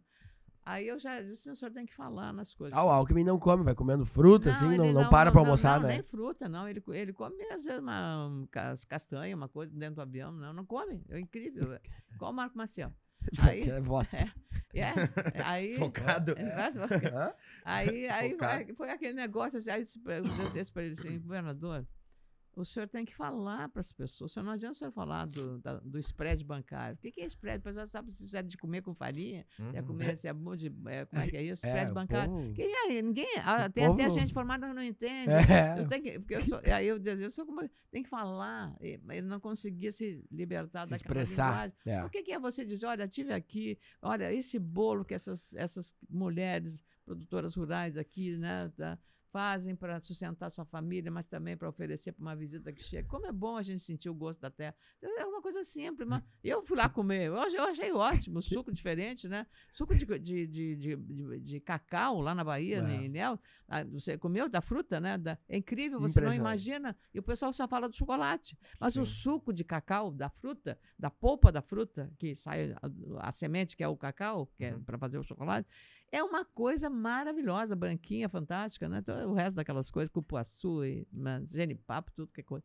É, não, ele, não, ele não tinha, assim, essa coisa do contato. E para mim, como comunicadora, né, sempre tive esse cuidado. E aí foi, aí eu cheguei, Senado, fiz um discurso, falei sobre o que eu tinha visto, todas as coisas que eu aprendi do Brasil e que eu amei mais o meu país. E que nesse segundo turno já estou arregaçando as mangas para trabalhar pelo Bolsonaro. E eu vou votar no Bolsonaro. E aí o Bolsonaro fez uma mensagem no Twitter, né? o Twitter era o a grande instrumento já na Uhum. época, e ele fez, olha, agradecimento pela sua coragem. Eu gostei, porque eu, eu não era uma senadora, uma candidata a vice, né? Sim. Numa chapa adversária. É, pela sua coragem e tal, pela decisão, obrigada pelo voto e tal, qualificado. Depois até estive lá conversando, fui convidada para uma conversa com ele, com, com o general Mourão e tal. Eles queriam que eu eu ouvisse alguma coisa sobre. Até foi o general Mourão, né, para ouvir sobre comunicação de governo e tal. Mas ele tinha um especialista de tudo que era lado. Então, aí foi uma conversa muito agradável. Ele estava ainda naquele processo da facada, eh, das Uhum. cirurgias que tinha que fazer. Aquilo foi lá no mês de. Acho que foi final de novembro, final de novembro, por aí, início de dezembro. Então foi uma coisa assim, uma experiência muito rica. O Alckmin, não, o Alckmin não ficou louco quando tu subiu na tribuna e. Não, Ele- não. O Alckmin já dava indícios que, que, que podia eh, um dia abraçar o Lula, gostava mais da Não, esquerda, né, não. Nada, nada, nada. Não. Nos Eu bastidores via- não é, sei, é. mas na TV ele só chinelhava o É, Lula, é, né? mas era a polarização da É, época. mas, É. mas demais. É. E eu. Bastante, né? Por É, agora e, tá aliás, abraçado. E no meu caso, até pelo contrário, eu dizia, eu dizia, não, eu dizia para eles que era difícil, né? Eu disse duas vezes eles queriam me. Ah, você vai. eu disse, Olha, vocês. O, anime- o inimigo que no- nosso, de vocês, especialmente dele lá, porque é São Paulo, é o PT, é o Haddad. Sim. Claro, É o Haddad. exatamente. Eu, diz- eu dizia para ele, é o Haddad. Então, ah, mas eles não, sabe, tinha, tinha uma dificuldade. E eu me negava a gravar as- algumas peças que vinham, tanto que saiu uma nota no jornal O Globo dizendo que a vice atrapalhou porque não queria fazer né, essas coisas e tal. Claro, gente, o meu não é quando é- eu vou fazer uma coisa que eu que, que é meu meu Contra o teu interior não- princípio, Quando é né? meu princípio, É. eu fazer o que, que adianta fazer? E ainda, Amélia, o, o teu voto, teu apoio ao Bolsonaro, porque a senhora, como senador, o Bolsonaro era um deputado federal. E, e- Era do PP. é, do era do Progressistas. PP. Mas ah, quem passa por aqui e relembra, né, Dami, o, o tempo Uhum. do Bolsonaro co- como deputado, fala que era um deputado baixo clero, que pouco participava das comissões, né? Os, de- os deputados, até aliados, dele falam isso do tempo de deputado, né? Depois vem toda a onda bolsonarista, antipetista. Mas a, a- a sua convicção, porque a senhora é muito técnica, muito capacitada, muito inteligente. Aonde a senhora entra, a senhora entra mergulhando com, com conteúdo. Fez política com projeto de lei, eh, fazendo a diferença na vida dos municípios. Gaúcha de Lagoa Vermelha, É. torcedora do Inter. O que, o, que- o que que te chamou a atenção? Porque o Bolsonaro não tinha um trabalho que chamasse a atenção. O que chamou a atenção foi o fato do teu público, os agricultores, o teu nicho eleitoral estar com o Bolsonaro e isso tu devia aos teus eleitores? Ou tu identificava ali um, um talento no Bolsonaro ou o antipetismo? O que que uma pessoa tão qualificada quanto a senhora, analista política e econômica das melhores que o país já, já produziu, e isso a gente não perde, o que que, te, o que que te levou, o que que te seduziu no Bolsonaro? Ali foi, ali foi uma, ali você não tinha escolha. Ali você ou se afogava ou, se Então, salvava. então foi o antipetismo, É, e um, um, um fator. O outro fator foi ele ter trazido à sociedade brasileira uma discussão ideológica.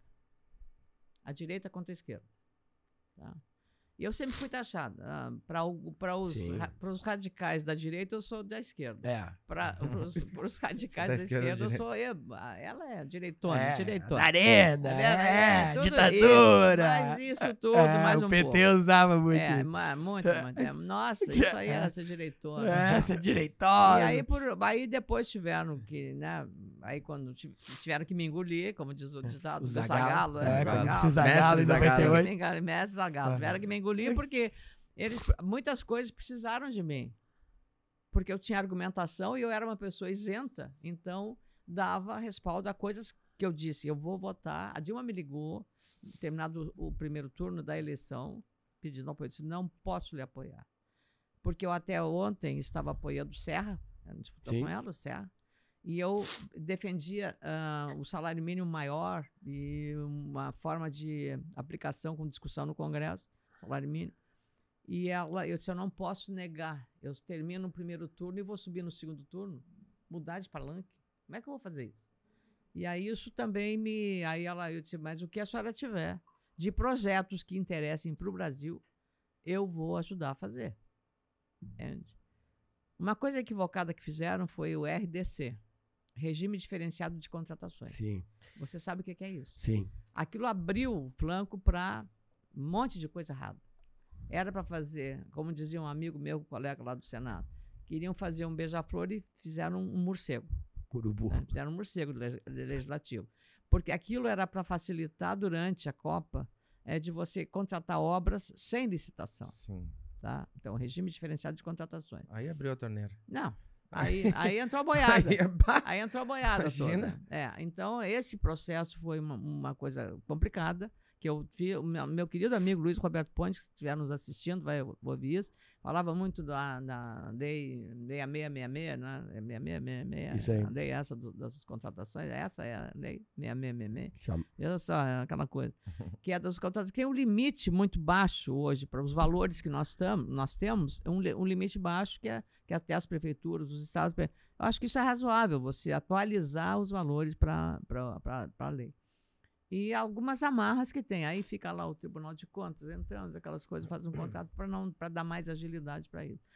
Mas eu disse isso. Então, conviver ali, e aí vendo todas as dificuldades, os ataques, que a, aí a sociedade tinha se mobilizado em 2013 Brasília ficou um mar de gente no, no, no, na pra, no Congresso Nacional, na esplanada dos ministérios. Eu fui para a praça contra a corrupção, que aí estava a Lava Jato no auge, a Lava Jato. Então aquilo ali foi uma. Começou ali o processo de impeachment. Entende? A Lava Jato foi o, o detonador do processo de impeachment da, da, da, Dilma. E ela não sabia, não, nunca teve habilidade na relação com o Congresso.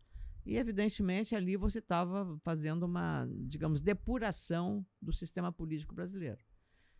E, e aí, a, digamos, o enfrentamento que o PT sempre fez e o PT estava chegando uma, a um ponto que tinha saído do Lula, o Lula elege o poste, né? Sim. Aquela história né, uhum. dele. Duas vezes até, né? Exatamente. Elege. E aí isto... Bicho é forte. É, é. O que que ficaram? Era o projeto de... que falavam de quantos anos ficar no poder. E isso, a, a, quanto mais poder, é, quanto maior a árvore, maior o tombo, né? Uhum. Mais poder, mais espaço que tomaram em tudo que era coisa, né? Era só ele a usurpação de leis. A gente estava fazendo uma o, lei. O Brasil ficou pequeno para o PT. O, não, o, é, o, PT montou um plano para governar a América Latina. É, não, a conquista era tanto ali que começaram a pensar onde é bom. Vamos operar Nicarágua, é, Venezuela. Sim, aí, aí, vamos, aí, vamos governar o mundo. Sim, aí o, aí o Lula anda com, com, o uniforme do Evo Morales, que ele ganhou dele, é. e o Evo Morales deu uma banana para o Brasil com a questão do, do gás natural da é, Bolívia, é. quer dizer, a Petrobras, eh, estatizou a Petrobras, umas coisas assim, não, e continuaram defendendo e tal. Participar, amigos, amigos, negócio à parte, né, é. meu caro? Então é o que ele fez com o Bush, meu companheiro o, Bush. O socialismo, é, bom quando Bush. é só para mim. Mas aí agora, a gente tá veja só, eu estava lá, ninguém me contou. Eu até escrevi isso, né? Sim. É, eu estava quando ele foi para os Estados Unidos, o Lula, é, recém-eleito, e, e, estava. O que que, ele, o que que chamou a atenção na conversa dele com o Bush? Que ele foi com o terno, paletó, e aqui não era a bandeira do Brasil, era a estrela do PT. Aqui na lapela é, do E eu escrevi sobre ele, isso. Ele foi marcar é, território ali, né? É, e aí isso, é, não, ele, ele, a partir, ele não teve votos. O, veja o número de votos que o partido tem e o hum. voto que o Lula fez. Então, o Lula é maior que o PT. Só Sim. que ele incorporou o PT como forma de alimentar Sim, a, o sistema político. religião. Claro. O PT é uma religião, né? Então, ele fez isso e aí, pra, aí foi assim uma coisa. Ele ignorou que ele, a partir da, da, da, eleição dele, ele era presidente eleito, não tinha tomado posse ainda, e foi quando ele anunciou Marina Silva, lá nos Estados Unidos, no, no clube de imprensa, me lembro bem disso, anunciou a Marina Silva como a primeira ministra dele foi ela, meio ambiente, né, para agradar os ambientalistas. Então deu no que deu, e a gente está vivendo esse drama, e agora eh, tenta, volta de novo, mas é uma coisa, agora nesse processo assim, o Bolsonaro foi, puxou para o país para a direita, assumiu a direita, deixou de ser envergonhada, ser de direita, Sim. antes era, era vergonhoso. Ah, sa saiu de casa. A né? militância da direita passou a ocupar as ruas. Passou a ocupar as ruas, passaram a ter orgulho de serem de direita e tal, e assumir uma posição. E tudo com teu verde e amarelo lá atrás, lá atrás que começou. Exatamente, no impeachment. Então, Ó, a Ana Amélia que é, inaugurou é, é, o verde e amarelo. Tá, tá no Netflix, tá no Netflix é, ali, tem uma explicação. No, do documentário, é. 2017, né? Documentário à esquerda, né? Documentário, mas, mas pelo menos aí, mostrou, não, né? sabe o que que me chama? Não, um dia eu saí, eu cheguei no aeroporto, olha ali, ó. É, é olha ali, ó, como é que é o Louro José. É. o Louro José, que era as cores, né, claro. papagaio. Não, não, não, sou outro. Ah, Igual é. o, o Hang anda hoje, só de verde e amarelo. Exato. É, é, o Luciano, né? É, então, eu tava com eu, aí, eu botei até, disse pra minha costureira lá, que eu tenho uma costureira que fala, olha, faça uma, uma camisa verde, verde, a verde bandeira, que eu chamo verde bandeira, e um casaco amarelo. Que eu Aí é, deu que deu, apareceu bastante, que era uma cor nacional e a, e a cor da momento, capa, né? O momento a cor também. da capa da, da, da Constituição brasileira também, né?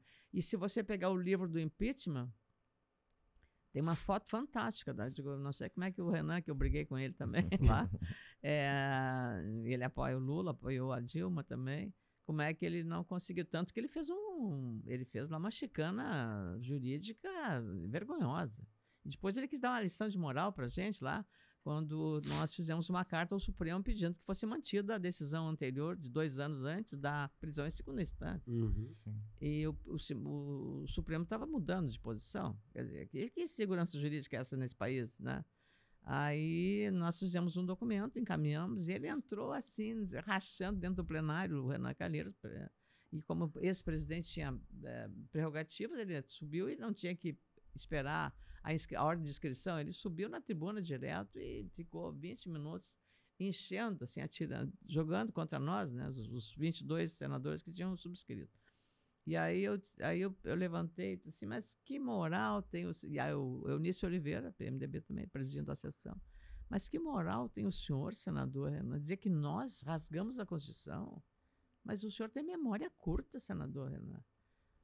No dia do impeachment da Dilma, o senhor rasgou na cara dos brasileiros a Constituição, vergonhosamente, fazendo uma chicana, violentando, reescrevendo o senhor mancomunado com uma meia dúzia aqui dentro, mancomunado com essa sua tropa. O senhor rasgou a Constituição para quê?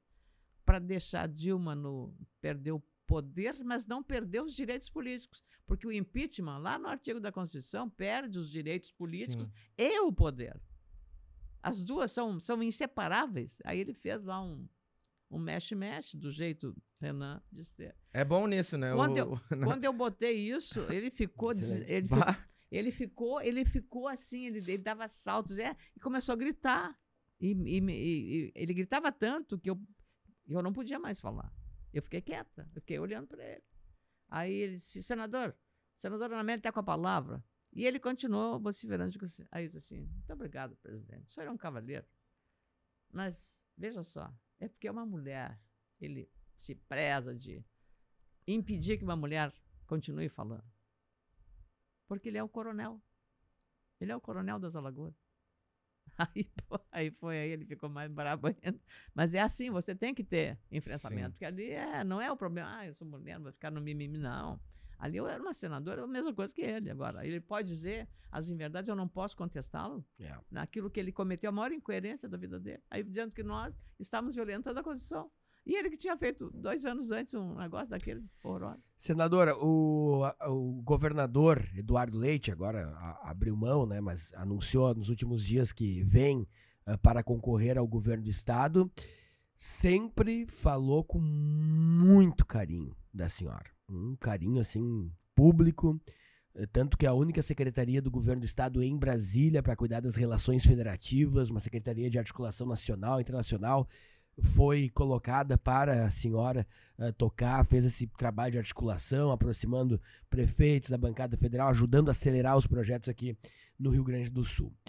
O Eduardo Leite eh, vem ah, concorrer ao governo do estado ah, novamente. E aí começam a surgir a- a- as, as especulações. Para deixar bem claro aqui que a gente tem uma, uma grande audiência de, de pessoas se interessando pela política que entra também no nosso podcast a senhora vai, de fato, ser pré- pré-candidata ao Senado. Não tem chance de, de ser candidata daqui a pouco a governadora, vice-governadora do Leite. Isso já está bem definido. A senadora, ex-senadora Ana Amélia, da legislatura 2011-2019, está pré-candidata ao Senado da República pelo PSD. Ponto. É, a escolha, Voltaire, da ex-senadora como secretária de Relações Federativas Internacionais do Rio Grande do Sul em Brasília, não foi uma deferência do, do governador Eduardo Leite à minha pessoa.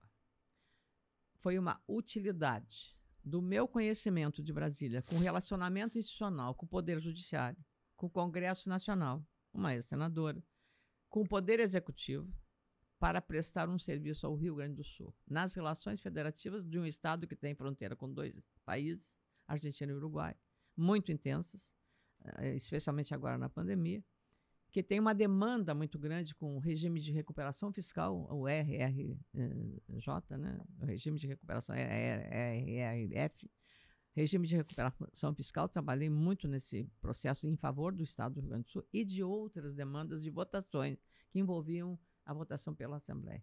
Tanto é verdade, todos os estados brasileiros, todos os estados brasileiros têm uma representação em Brasília, todos. E sabe, o, a, a antiga representação que ganhou o status de secretaria com Eduardo Leite, acabou fazendo, dando exemplo e motivo para outros estados copiarem, inclusive, O o, o decreto do governador Eduardo Leite para transformar. Por quê? Porque um secretário de Estado tem uma, digamos, um status diferenciado para a interlocução com os poderes.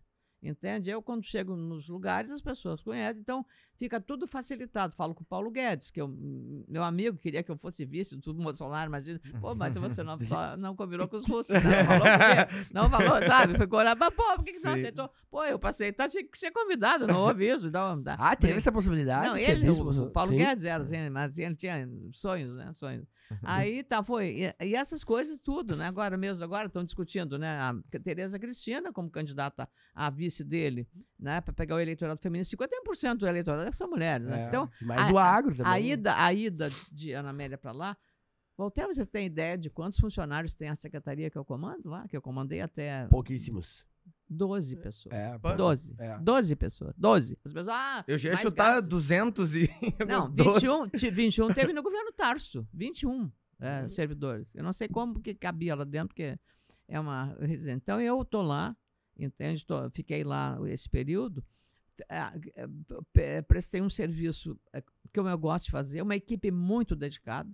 Desses 12, oito já estavam lá e ficaram lá por decisão da justiça, ou teve um filho ou casado com um militar que tem o direito de ter a, a transferência. E, e assim, oito casos já estavam lá, pessoas que não podiam ser removidas. Então, mantive, só realinhei para atender melhor as necessidades que nós temos. Então, as pessoas muito dedicadas, um trabalho maravilhoso, e abri para os prefeitos, da, deixei a, a, a sede da, da, que era uma, um, um, casarão no Lago Sul, chamada Embaixada do Rio Grande do Sul, né, em Brasília.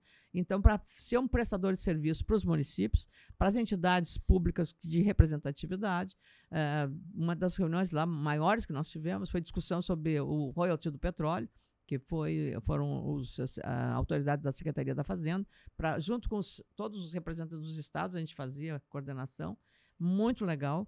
Uh, fomos ao, ao, Congresso, ao Senado, com a Anastasia, que estava no Senado, relator de uma matéria de interesse federativo também dos estados e municípios. Então, era essa pauta. Então, por isso foi é, pouco, muito pouco gasto uma secretaria, tanto que ela não tem nem, é, por exemplo, a área de recursos humanos, dependemos da, do gabinete civil a área jurídica, nós não temos assessoria jurídica, então é tudo feito pelo Gabinete Civil, como suporte, para evitar que você tenha um contrato. O Estado fez também essa coisa de teletrabalho, que foi uma, acho que é uma coisa avançada quando houve a pandemia, todo mundo trabalhando em casa e produzindo muito o negócio. Então, mas assim, foi, esse é o, o trabalho que foi feito pela Secretaria. Eu acho que ali eu é, desativei um pouco as redes sociais, porque a gente dava mais é, divulgação dos fatos das recepções que tínhamos aos prefeitos o que a gente fez para as prefeituras municipais e continuar o acompanhamento das leis que eu fiz no Congresso, que dependiam ainda de uh, aprovação pela Presidência da República ou pelo Congresso, como essa da pesquisa clínica. E uma lei também só na área de saúde, para terminar, da minha e, e Voltaire. É uma lei que eu considero assim, o meu dever cumprido. Uhum. Ela obriga os planos de saúde, e agora o Supremo, a, a, o STJ deu uma definição, que é o rol que elas têm que atender, né, da, dos planos de saúde, obriga o plano de saúde a pagar ao, ao, cliente de plano de saúde que tenha diagnóstico de câncer e o médico recomende, o oncologista, os quimioterápicos orais, que não é a, a quimioterapia convencional. É, ele não precisa, pode tomar em casa um medicamento, uma pílula, um comprimido, e que são os mais revolucionários, porque a indústria farmacêutica trabalha hoje para produzir medicamentos que chamam medicamentos personalizados. Vai ser um medicamento que vai servir só para o Damin, ou só para o Voltaire, ou só para mim, é, num grupo de pessoas que tenham aquela genética semelhante. Então, isso é, uma, isso é, é o avanço do avanço da medicina. Mas mais do que isso, os, os medicamentos hoje são todos de origem é, sintética ou química, né? São sintéticos, né? Uhum. E os sintéticos, em geral, eles têm sequelas, né? Bom, eles curam o câncer, mas já vão afetar o estômago, vão ter uma outra coisa. E os, a, a ciência trabalha, farmacêutica, na produção de remédios de origem biológica, é, que é de, feito com células de mamíferos, caso ratos. Então, os bancos de células que eles têm são gigantescos, é um sistema de segurança extraordinário para você entrar num negócio daquele nos Estados Unidos, que é, é onde concentra 70% da indústria farmacêutica mundial. Você, para chegar lá, você tem que. É como se você estivesse entrando na NASA ou numa UTI de última geração. Você tem que estar todo cheio de roupa diferente tal para e não chega perto você chega só Sim. nas cercanias disso então é, são bancos de, de células eh, gigantescos, né, para poder ajustar isso. A, e são mamíferos, os ratos são mamíferos, e o ser humano é, É. é mamífero. Então, ela tem essa questão desse esse ajuste né, celular para fazer os medicamentos biológicos. Então, eu acompanhei muito na, na- no Senado a área de saúde pública. Eu cheguei como senadora da Agricultura e acabei saindo como senadora da Saúde. Então, toda a área médica, onde você falar, Se envolveu bastante, muita entrega, Muita né? entrega, Muito. muita entrega, exatamente. E, a- e também a questão, assim, que eu tinha uma certa, viu, Voltaire, você que falou muitos municípios. Eu tinha muito, eu vou te dizer, eu tinha preconceito, como jornalista, às tais emendas parlamentares. Uhum. Quando eu descobri que a emenda parlamentar, bem utilizada, é um grande instrumento de aportar recursos às prefeituras Muito rápido também, Exatamente. né? Muito rápido, desburocratizado, né? Chega, já vira eu consegui, obra. já. eu consegui, é, exatamente. É. Às vezes Lagoa Vermelha, É. que claro, se você não cuida bem da sua terra, você não pode cuidar de mais ninguém. É. né? Então você tem que cuidar da sua, primeiro. Tem que dar para os outros. Então, nós temos uma meta de, quando terminasse o mandato, que a gente tivesse atendido pelo menos entre 80% e 90% dos 497 municípios gaúchos. Nós chegamos bem pertinho da meta. E o mais importante, como a gente tinha um zelo muito grande de prestar uma assistência às prefeituras, olha, está faltando um documento para esse convênio decorrente da emenda tal. Não pode mudar o objeto. Se você faz uma emenda para comprar uma máquina agrícola, é, uma, digamos, uma tombadeira, você tem que comprar aquilo, não pode mudar. Se você vai mudar, tem que fazer uma mudança também no processo do convênio para dizer que é alteração de objeto alteração da, da máquina. Não é aquela, porque às vezes é mais cara, o prefeito eh, quer, pref- tem uma carência maior para um trator, por exemplo. Sim. Então se faz a mudança de objeto e aí fazer. A gente trabalhou muito. E para minha surpresa, um dia foi lá um, uma, um servidor da, da- do Ministério do Planejamento que queria falar comigo, atendi, e ele disse: Olha, eu queria lhe dar uma boa notícia. Eu disse: Ah, qual é a notícia boa? A gente só vê notícia ruim, né? Ele disse: É que eu, eu fiz um, aplicativo colocando todo o dinheiro que sai de Brasília via emenda parlamentar, dos 513 deputados federais e dos 81 senadores. Todos, tá? botou todos numa planilha. E o dinheiro, assim, é o, a- o custo Uhum. O que saiu de Brasília e chegou na base. Eu ganhei, eu tirei primeiro lugar nesse, nessa efetividade entre o dinheiro que saiu de Brasília via emenda a chegar na base no município. Isso para mim foi uma grande, assim, eu fiquei muito feliz porque a gente estava perseguindo. Eu te- até queria estabelecer para o meu gabinete um ISO 9000 para de, de atendimento de qualidade. Nenhuma Uhum. correspondência ficava sem resposta. É, você que é da área imobiliária, esses dias eu fui lá com o presidente do- dos corretores de imóveis do Rio Grande do Sul. A gente trabalhou muito lá no passado naquela Um questão. do- é, a gente trabalhou muito do, do- na questão dos ehm, da questão relacionada a- a- ao simples Uhum. que entrasse os corretores Uhum. eh, né, de imóveis seguros. Então a gente trabalhou, então eu tinha, eu tinha convivência com eles. E aí, nós fomos a uma reunião do Sinuscom aqui, eh, pelo Dalmolin ainda, era o Dalmolin quando, na passagem para o, para o Cláudio Teitelbaum. E aí ele me fez um depoimento assim, eu fiquei muito comovida, porque você faz, por, porque você tem que fazer, você tem que atender. Não adianta você. Sim. Manda uma, você me manda um pedido da mim se você chegar no meu gabinete. E na secretaria, mesma regra. Recebe em 24 horas, você tem que dar a resposta. Não, sim, não ou não vamos fazer, não podemos fazer por isso, por isso, por isso. Ou vamos fazer por isso, por isso, ou não espere, a gente vai, vai dar acompanhamento. E isso deu uma coisa de, de efetividade. A pessoa não perde tempo. Aí ele disse assim para mim: ah, eu mandei uma, uma correspondência para o deputado, faz sete anos eu não recebi até agora a resposta. E no gabinete da, da Ana Amélia a gente recebia em, em 24 horas. Porque o deputado acha que é um favor que ele tá fazendo, mas não, é. É, obrigação dele responder. Esse é, viu, Daminha? É, É, isso aí. É e isso aí. esse conceito, olha, nós somos servidores públicos, nós somos pagos pelo Estado brasileiro. Sim. E uma vez eu recebi um convite de uma grande empresa americana para fazer uma palestra para as maiores executivas do mundo no Uhum. Rio de Janeiro. Eu fui recebi o convite, fui e aí estava me preparando para ir. Imagina ser convidado Claro, maiores. que honraria, hein, Nossa, né, É o máximo. É. Né, tal. E eu estava pronta, né? de, "Ah, Vou para o Rio, passava lá, vou lá fazer uma palestra das 100 maiores executivas do, do grupo, né? A área da computação ainda, né? É. Um troço super Tecnologia, elegante, super chique, né? é. Super chique, né? Só lá. Hein? Aí eu, di- eu disse para a secretária, você liga lá para a empresa que está me convidando para ver a logística, né? Porque é o Rio de Janeiro, não é para o Rio Grande do Sul, é para o Rio de Janeiro. Hotel, passagem aérea, tudo. Aí a diretora olha, desculpa, mas nosso compliance não permite pagar passagem para um parlamentar. Ah, é?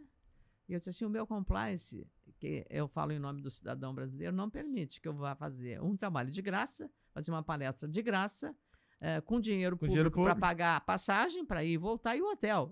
Para atender o serviço de uma empresa multinacional americana? Não, senhora. A senhora, desculpa, meu compliance não permite isso.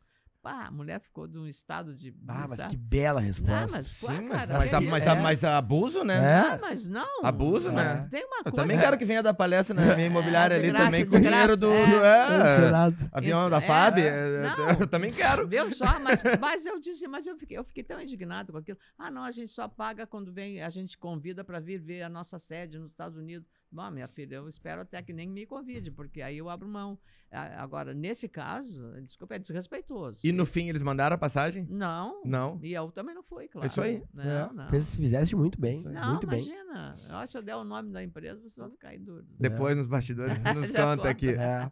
Ana Amélia Lemos, quem será o teu candidato a governador? Quem o PSD? Porque Ah, tchan, todo- tchan, tchan, tchan. todo mundo quer saber. Eu Não, também quero. não é que Eu todo mundo também quer saber. Eu Não, também quero saber. não é, não é todo mundo quer saber. Todo mundo quer a senhora na chapa do Senado. Ah, Ah, mas é tu, fácil. tá, tu tá conversando com muita gente. Tô, então. tô sim. É o sonho do MDB, é o sonho do PSDB. É, claro. o- né? Ah, Obrigado. O, o Vieira ontem da Cunha esteve aqui conversando conosco, É. dizendo que era o sonho dele fechar com, com o PSD para ter Ana Amélia ao Senado. É, olha, isso, o Leite olha, o que admite a você- mesma O coisa. que, que você acha que isso pode significar para a autoestima de um parlamentar? Prestígio, todo É, mundo sim. quer. Não é assim. E, É, a- e a- e as- as- eu não sei se dá pra confiar nessas primeiras pesquisas, esse mas dá pra ter uma. digamos, to- reconhecimento, né? Uma coisa assim que o- o- extrapola a questão, toda, todos os aspectos. Então eu eu estou realmente muito feliz com isso, com pessoas que eu respeito muito, É. porque são partidos que trabalharam, que fizeram.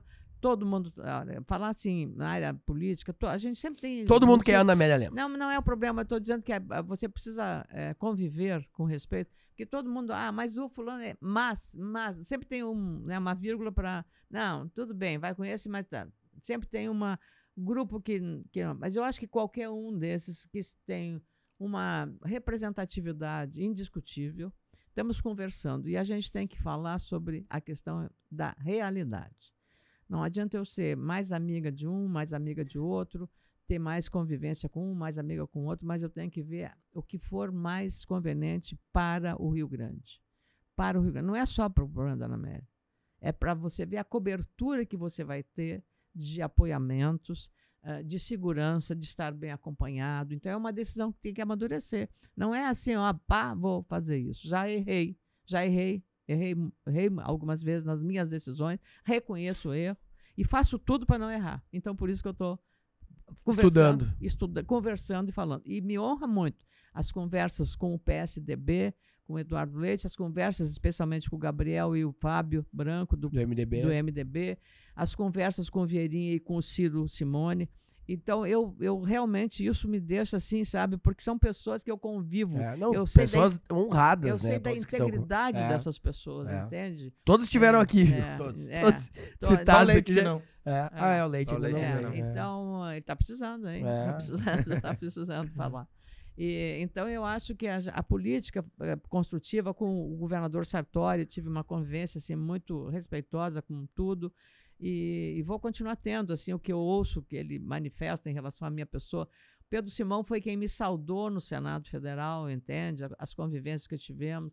Lembro também do meu querido amigo Zambiase, né, que foi que eu Uhum. usa- ocupei Zambica. o gabinete, o Zam- é, colega nosso radialista. Então, essas pessoas você tem que, é, você tem que fazer, ah, mas isso é ba- próprio, o próprio, as pessoas não falam, ah, mas assim, o Brizola foi isso. né? Não, eu, eu, eu sou grata, eu sou grata. Eu, graças a uma bolsa de estudos que eu ganhei quando era eu tinha nove anos de idade, que eu escrevi, 12 anos, melhor dizendo, 12 anos, eu escrevi uma carta para o Brizola, sem a minha família saber, minha família era do PL, Partido do Libertador, que depois se transformou em Arena. Em arena.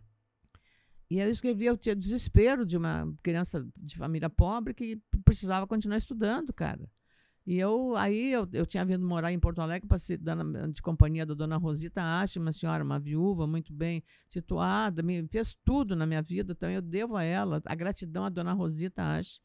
é, a, a, ela, assim, a forma como ela me tratou durante quatro anos. Estudei nos grupos escolares melhores de Porto Alegre, no primeiro no Argentina, depois no Otelo Rosa, ali na Independência, Sim, quando cheguei de lá, de Lagoa Vermelha, lá no, no ano do, do, do, suicídio do Getúlio Sim. Vargas, que eu, eu vivi essas, essas coisas. Eu tinha nove anos, eu não entendia todos aqueles negócios, aquela loucura. Eu passei, eu fiquei sempre aí, então, escola pública, fui, voltei para Lagoa Vermelha aos 12, e aí a única escola que tinha para continuar estudando, que para mim era a coisa mais importante, era estudar. É, nove irmãos, nove, nove, eu sou a mais velha de nove da minha família. É, e aí eu, eu disse, bom, eu ouvia o, o Brizola falar na Rádio Farroupilha, que ele falava sextas-feiras, né? Isso. Tinha o grande rodeio Coringa, olha gente, eu sou teu, teu, ouvia aquilo.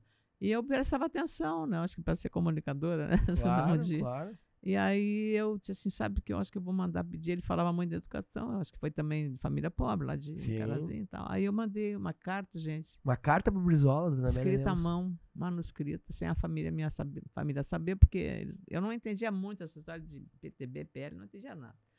Eu só, só achava que eh, ele podia resolver o meu Sim, problema. Admirava já. Aí mandei por uma pessoa que vinha para Porto Alegre. Agora só, não era nem correio, gente.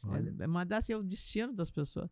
Mandei, ele disse, olha, você entrega lá na porta do palácio para, né, entrega lá e tal. Brizola. E ele foi o doutor Nabor, Franquilinha, é, e aí, aí ele trouxe a, a carta aquela. Surpresa, um mês depois eu recebo, ele tinha ganho a eleição, ele manda dizer, eu fiquei oito anos interna com uma bolsa de estudo, gente. Se você não tiver... Ah, o, Briz, o Brizola responde, responde, te concedendo um, a bolsa. Não ele, não ele, sim, mas, sim, mas o, o assessor do... A equipe dele. A, é, o, é, o assessor direto dele, dizendo que, a, por orientação do governador, tinha recebido minha carta e eu estava concedida a minha bolsa. Gente, você não sabe o que, que, é né? isso. Que história! Você não sabe o que, que é isso. Então eu me emociono porque as pessoas não. Era uma vezes... criança pobre, na Vermelha precisava claro, continuar estudando claro. e. É, Agora que gestor tem essa visão, né? Não. Ah. Eu, não, na, cart, é, na cartinha é. para ele, a escrita lápis, não era nem a caneta, porque não tinha nem caneta esferográfica. Sim. Era daquelas. A gente tinha caderno, era aquele caderno que tinha. É, como é que é? É, clipes, né? Não, não é clipes, é o, o grampo, grampeado. Uhum. Não era é, caderno espiral. Era tipo aqueles polígrafos que abria. Abria, uhum, uhum. Tinha, tinha linha, as linhas, né? Porque a gente tinha que fazer uhum. caligrafia também. E eu arranquei do meio do caderno a, a coisa e escrevi as duas folhas, né? Aí eu disse que, que eu, quando eu terminasse, eu queria fazer o curso normal, que era o que tinha lá. Guardou a carta? não, eu sou. Ia ser legal se é, tivesse é, guardado, ia ser e legal. Aí, aí eu acho que a carta, a resposta, não a minha, porque na época não tinha fax, né? não tinha uhum, xerox, uhum. não tinha nada, né? Só tinha. e aí, uh, e se tivesse foto, nem foto dava para fazer. É, e aí, a, acho que a, eu tinha guardado até um tempo, não sei se eu consigo recuperar a carta do do, do, do da, resposta. da resposta. A resposta do governo Brizola. Do, é. O que ele dizia? Ele encaminhava? Ele dizia assim, olha, estou a, a, a, o governador da, tá, é eleito, era governador eleito, uhum. é, entendeu, recebeu a mensagem, sua, sua cartinha, sua missiva, mas tradutor por senhora, né? Porque o cara não imaginava que eu tinha 12 anos de idade, né? Senhora na média dela. Sim. E aí eu recebi, fiquei oito anos interna. E aí o que o bolsa completa. O, o, aí o governo responde lhe concedendo uma bolsa é, completa. Exato. Aí veio a, uhum. veio a revolução, ele vai, vai embora para o Uruguai. Sim, sim. Pois e é. eu nunca pude dizer pessoalmente. Quando ele volta em 79, quem, eu estou lá, repórter da RBS em Brasília. Aí ele chega e eu conto a história. Nossa, vou te contar. Ele assim ficou. Se emocionou. Muito legal. Cara, isso é uma, isso é uma história, história que define um, um, destino, né?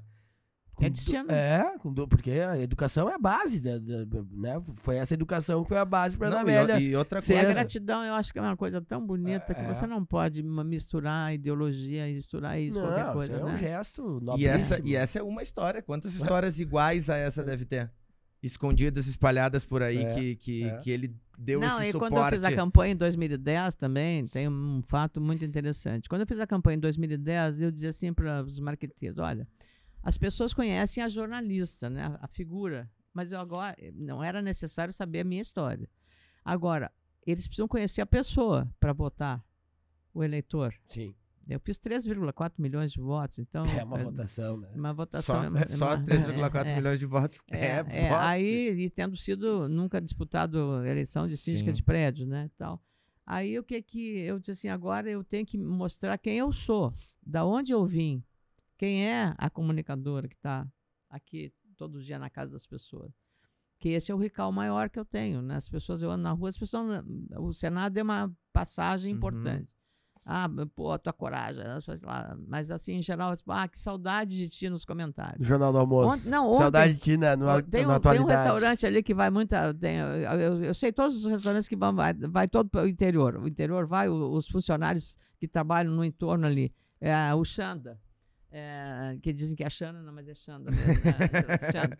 É ali na, num, sobe ali num prédio da, da Coronel Vicente com a voluntários. Uhum. Olha, eu tenho que ver o atendimento. Pessoal da Serra, ali, grandes dos bufês, Os eh, gringos. melhores são os gringos. Maravilhoso e tal, o Cristiano. Aí eh, eu mandava buscar comida para mim ali, e, e aí eu gravei um videozinho para ele agradecer, porque ele fez uma coisa que eu adoro, é ovo mole, é o gema Uhum, mole, assim, em uhum, cima do uhum. arrozinho e tal, em feijãozinho, oh, coisa boa. Eu também Ah, já gosto. tô com sono, Eu já tô com também fome, gosto. já É, tô eu com fome, não tomei café, não tomei café. Aí, Nem é, eu, nem eu é, também. é, aí eu e um, e como é que é, a minha mãe, gosta- minha mãe, coitada de Deus, já tem, ela fazia é, como é, é, guisadinho com chuchu. Ela tinha uma coisa que era bem fácil de fazer, guisado com chuchu, bem barato. Né? E é bom. É, nossa, que é bom. Misturado com, arroz e abobrinha. Feijão, tudo E junto. bem que- caldinho, bem feito. Bem pedreiro eu gosto. assim, Bem, eu- exatamente. eu como feio, mas é Ah, bom. Nossa, é um negócio sensacional. E aquele ovinho, assim, que aí derrete aquele, aquele, aquela geminha, Por assim, cima do amarela. do feijão. Não, não, convenhamos, com licença, né? Com licença. Espetacular. É, Não, é o máximo, né? Aí não precisa nada, né? É, Então, é isso aí. aí eu, eu fiz pra ele e fui lá. Aí chegou uma moça, uma enfermeira, aí uma moça chegou e disse: Ah, você pode, pode tirar uma foto? Lá no restaurante. Eu lá, perna esticada. Né? Aí ah, eu disse: Claro, duas, três, quantas você quiser. Ela tirou a máscara e tal, botou assim. Eu disse: O que você faz? Sou enfermeira. Mas eu adoro notícia, eu adoro política e eu aprendi muito economia com você na televisão. Que máximo. Não foi assim, Ângela? E a Ângela ia dizer, tia, tirar, deixa eu tirar foto e tal. Tiramos, ela tinha o celular, botou. Então, essas coisas, assim, são, para mim, marcantes. As pessoas têm a, a, a memória delas é muito forte. Quando a gente estava com a, com a máscara, eh, por causa da pandemia, que eu vinha, eu ando muito de táxi em Porto Alegre. Muito. Só, ó, ó, ma- 90% de táxi. Prefiro o táxi. Pessoas são conhecidas, são pessoas Uhum. não, não são profissionais. Eles são profissionais. O, o Uber é, foi bom, o Uber não é mais bom é, para atender, tem muita falha. E o Uber é uma pessoa que ou perdeu o emprego, então vem ser, vem prestar Sim. serviço para fazer um- uma, um- uma renda e.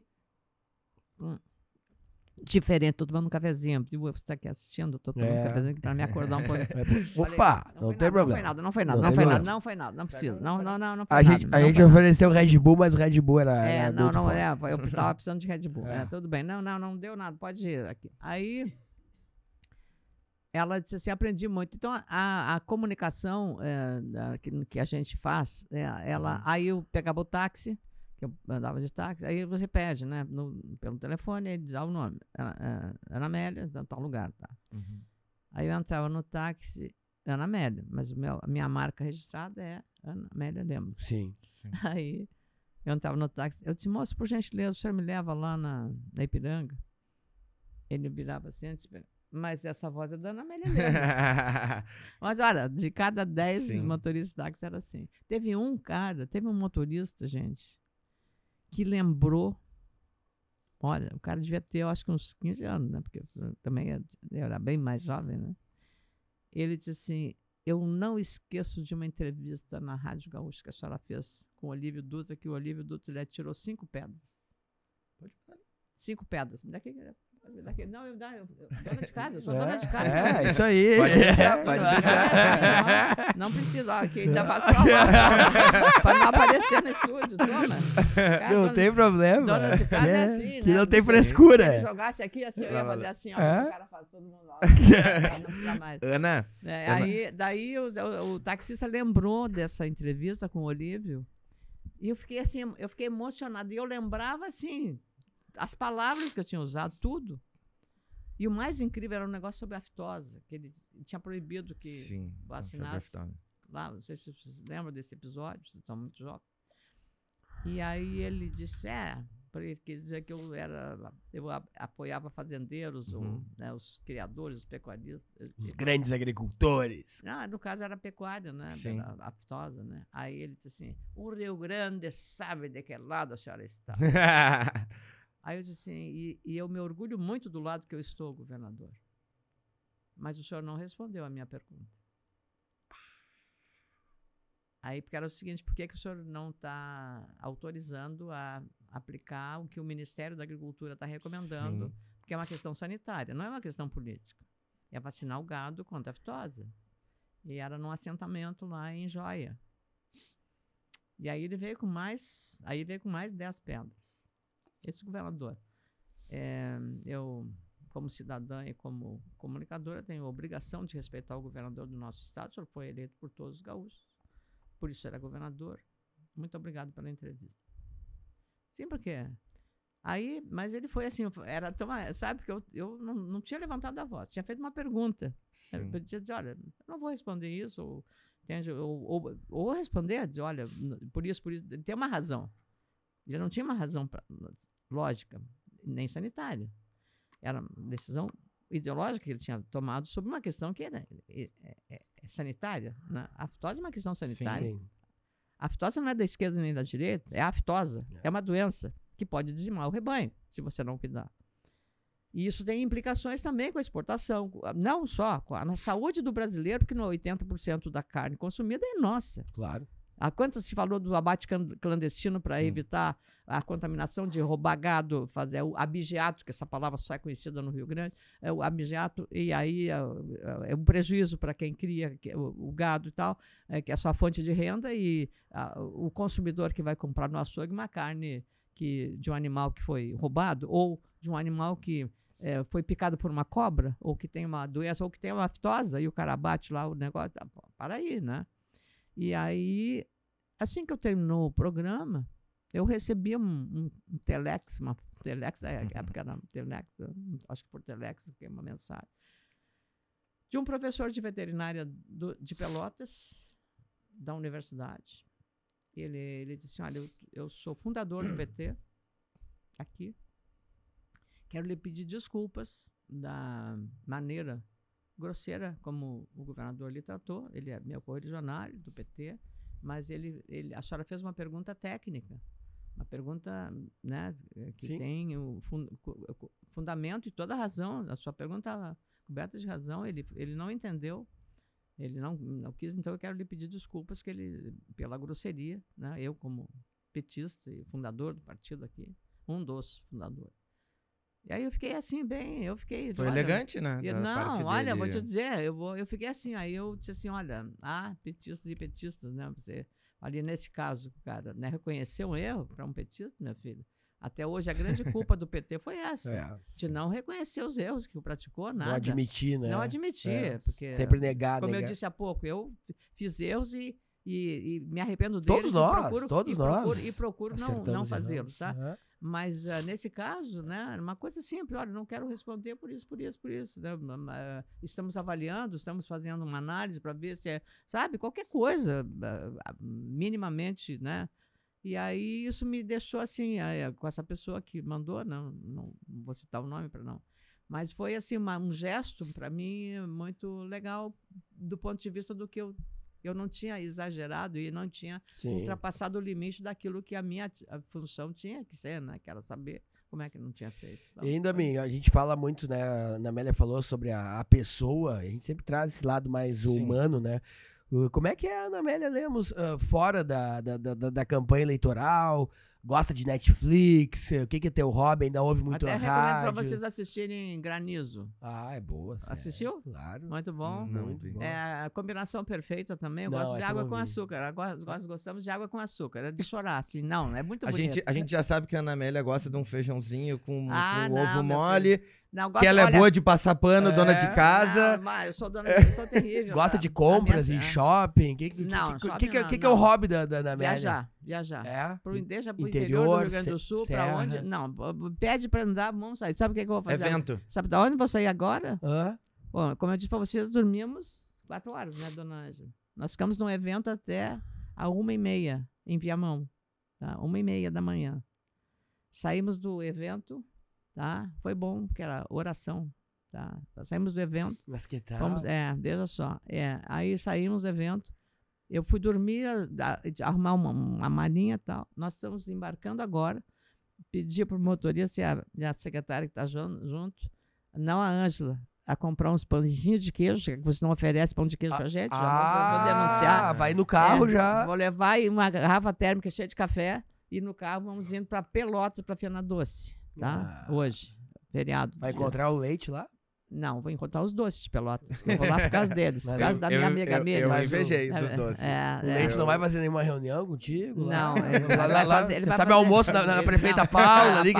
Eles adoram fazer. Não, não, olha, Voltaire é tava malandro, indo- né? Tava indo Ele é tão bem. malandro, Tava, né? Eu sei como é que funciona. Eu falei, vou pra Fena Doce.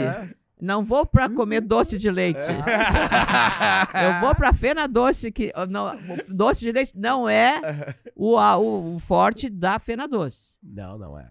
A Fena Doce são dos doces de origem portuguesa, baseado no uso de ovos. É, E eu estava com a prefeita Paula lá junto ao IFAM em Brasília, porque os doces pelotenses, se vocês não sabem, são patrimônio imaterial da cultura de Pelotas como terroir da, da região. Uhum. Então, é uma coisa já registrada, foi aprovado e tal.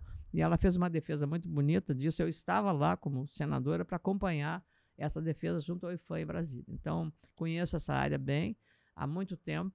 E tenho uma grande amiga lá, a professora Miriam Bastos dos Santos, que já vamos jantar com ela hoje à noite, então não tem reunião política lá. Amanhã de manhã sim terei em Rio Grande, Lá com o Fábio É. Branco. com, com ele vai estar presente, convidado que foi, mas é uma reunião com o partido que eu estou agora, junto com amigos que eu tenho lá em Rio Grande maravilhosos, que eu fiz ao longo da caminhada, que independente de serem ainda, são do Partido Progressista. Mas a senhora vai receber voto. É, É, é que, é. é que quem vota na senhora. Não, se- tem, eu tenho, sinceramente, olha, a sigla é da- secundária, né? Eu fui agora na festa das Cucas ali É. em Sa- em Santa Cruz do Sul, foi uma coisa tão bonita. Gente, eu nunca vi tanta gente numa festa assim, bem, bem assim, da, da região ali, né?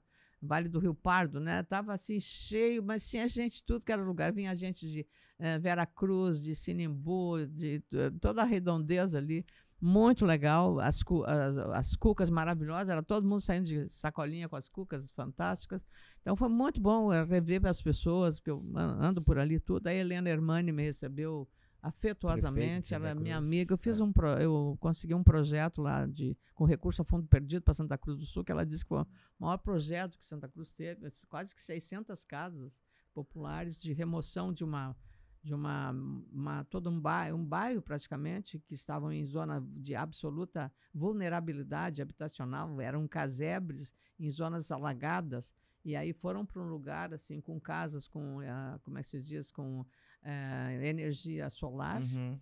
com aquecimento de água dentro, tudo uma coisa assim, eu fui lá ver, está pronto isso, a qualidade das construções, a localização, muito, um bairro novo que fizeram, é, e a- mas a Helena com- com- apresentou um projeto e foi a fundo perdido no Ministério das Cidades, antigo Ministério da Cidade. E tinha um outro município que era, não sei se paulista ou nordestino, que estava disputando o mesmo, o mesmo recurso, que só tinha para um. E Santa Cruz ganhou. Não, claro, meu trabalho, trabalhei bastante, mas o- a qualidade do projeto apresentado pela Helena, que era secretária de Ação Sim. Social, foi prevaleceu. Ana, vou chamar de Ana. É, melhor, eu gosto muito. Eu- Em casa eu sou a meia. o- É, E a os amigos eu sou a meia. O Voltaire, o Voltaire chama, chama todo mundo de senhor por, por, É. por ser essa pessoa Não, educada somos que ele é. colegas, Somos E, colegas. e né? só que eu acho que aproxima mais, né? Chamar Claro. pelo nome, É, chamar tu, você. É, a gente tem um, um desafio, tu tens um desafio gigantesco agora, que é, é, é, não sei se tu considera o maior da tua vida, porque pelo nível dos concorrentes, porque a gente tem aqui no estado uma ex-senadora concorrendo contra um atual senador e concorrendo contra um vice-presidente da República. Mas a pergunta que eu quero fazer não é essa. É que os três ãh, são bem parecidos. Mas a, digo... mas a Nádia, que é vereadora aqui também, que também É, tem mas, um a, mas, a, espectro... mas a Nádia ainda tem. A Nádia ainda tem que caminhar um pouco pra chegar no nível desses três. É muito boa, mas tem que caminhar um pouco pra chegar no nível desses três, né? Ãh, a questão é: os três com viés político mais ou menos parecido, tá? Não digo igual, porque tem suas diferenças, mas mais ou menos parecido. Uh, os três com mais ou menos o mesmo tempo de política, um pouquinho mais que, o, que, o, que, os outros dois, mas mais ou menos parecido. Não tem ninguém que tem 40 anos contra aquele que está há 4 anos, não. Mais ou menos parecido. Como é que tu está encarando esse desafio? E, Muito feliz. E, e, o que, que tu acha que vai ser disso? Muito feliz porque, em primeiro lugar, eu, eu respeito todos eles. Respeito. Uhum.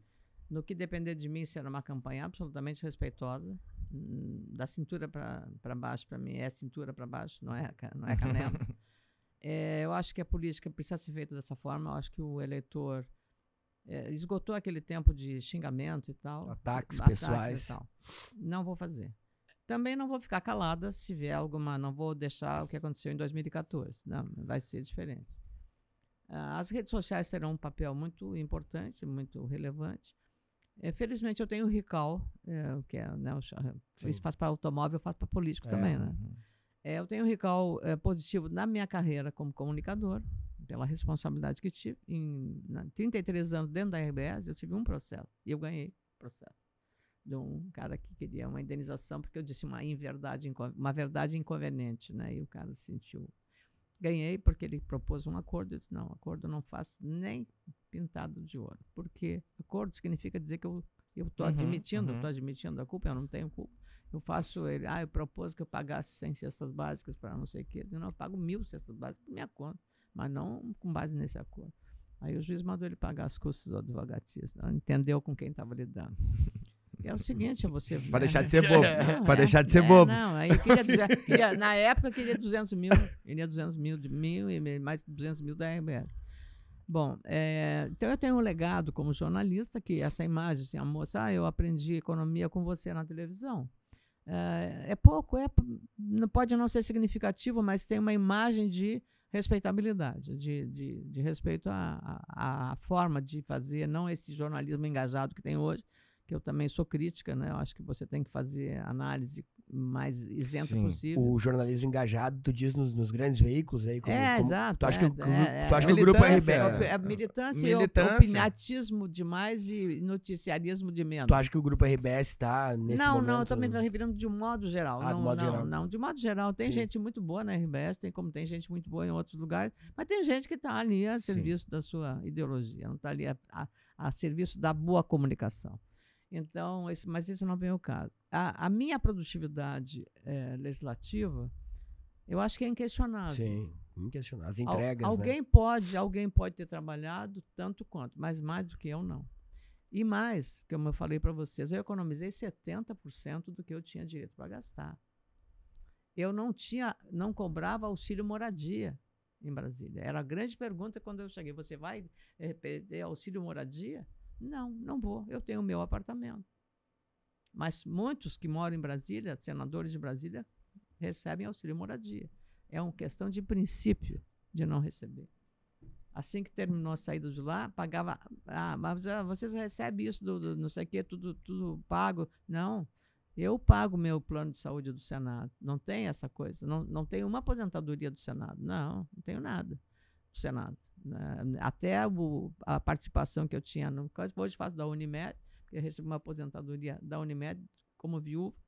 Então aí é a Unimed, meia pensão do meu marido. Então, essas, essas questões, você tem que. Não é a mulher de César não basta ser honesta, precisa também uhum, parecer, parecer honesta. É, isso é uma questão muito relevante, que eu prezo muito isso. Tá? Uh, eu abri mão quando lá ofereceram a possibilidade de 13 terceiro, 14 salário, 15 salário, era uma, uma, uma, banana de dinheiro, sei lá, na, equivaleria à época 54. Não quero receber isso. Isso é uma coisa desrespeitosa com o povo brasileiro. E, e aí, então, essas coisas, a, a, a Receita Federal chegou um momento que ela cobrou dos senadores, e foi uma discussão, e eu fui a primeira, eu fui, apaguei tudo aqui, mandei lá pagar.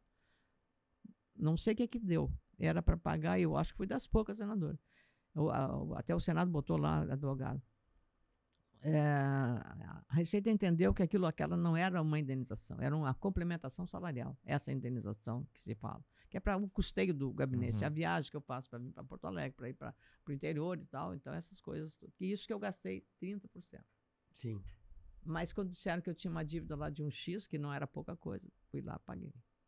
Paguei, paguei porque não, não ah, ela pegou e deu, deixou de pagar e tal. Que nem isso aqui no sul, pra não deixar rabo. Para não deixar ra- Exatamente. Então, e, e- e no, no caso da política, mesmo que você não tenha rabo, o, o adversário coloca, né? É. Ele, ah, ele faz um, dá um jeitinho. Cria um rabinho. Cria, bota um rabo, bota, cola, bota, né? Cria pelo em ovo, né? Então, essas coisas você tem que dar uma, um, digamos, um sinalizador para autenticidade. Ou você é ou você não é. E se fizer uma coisa errada e tal, vai lá e, e corrige, paga e enfim, tá. Ó, tá, uma, foi feito, eu ia dizer um palavrão agora, mas não vou dizer.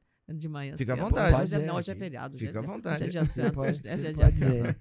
Eu ia dizer um palavrão, mas eu vou ficar quieta. né? E, pra fazer um negócio desse feio, né? Uhum. e, e mal cheiroso também, É. né? Então, não dá. Você tem que eh, ser é, franco com isso. Não adi- adianta fazer conversa mole e tal, para boi dormir, que não, não cola. O po- povo não é bobo. O, o PSD nacionalmente também tá indefinido ainda, né? Tá É, conversando. eu, eu acho que, eu acho que o presidente do partido sabe. O Kassab. Você sabe que o Kassab sabe. É. Remar. É, o Brasil é um país continental. Pois é. Se você vê o mapa eh, como está, você tem. Vou dar um, um governador que vota no Bolsonaro, faz campanha para o Bolsonaro. Ratinho Júnior do Paraná, Sim. candidato à reeleição. Então ele sabe que ele não pode definir, né? Meu caso aqui, né, também. Ele não pode definir, olha, um alinhamento, vamos apoiar esse ou vamos apoiar aquele. Então, ele a liberação. Mas é uma missão primeiro- difícil, né? É, no primeiro turno. O segundo turno é outra eleição. Sim. Aí vai ser um- uma outra conversa. Mas agora eu acho que ele faz corretamente. Porque não dá para. Todos os partidos estão assim. O PT, por exemplo, está fechado em- em- no Nordeste, lá com os caciques do MDB. Por exemplo, a terceira via, Simone Tebet. Simone Tebet tem um uma dificuldade por isso. né? É. No- o Nordeste. Tá é, com- Renan já- Calheiros, É, em já tá com o Alagoas, PT, né? Eunice Oliveira, lá no Ceará, terra do Ciro Gomes, você tem. eu- eles já fecharam, já anunciaram publicamente, estão com Lula, né?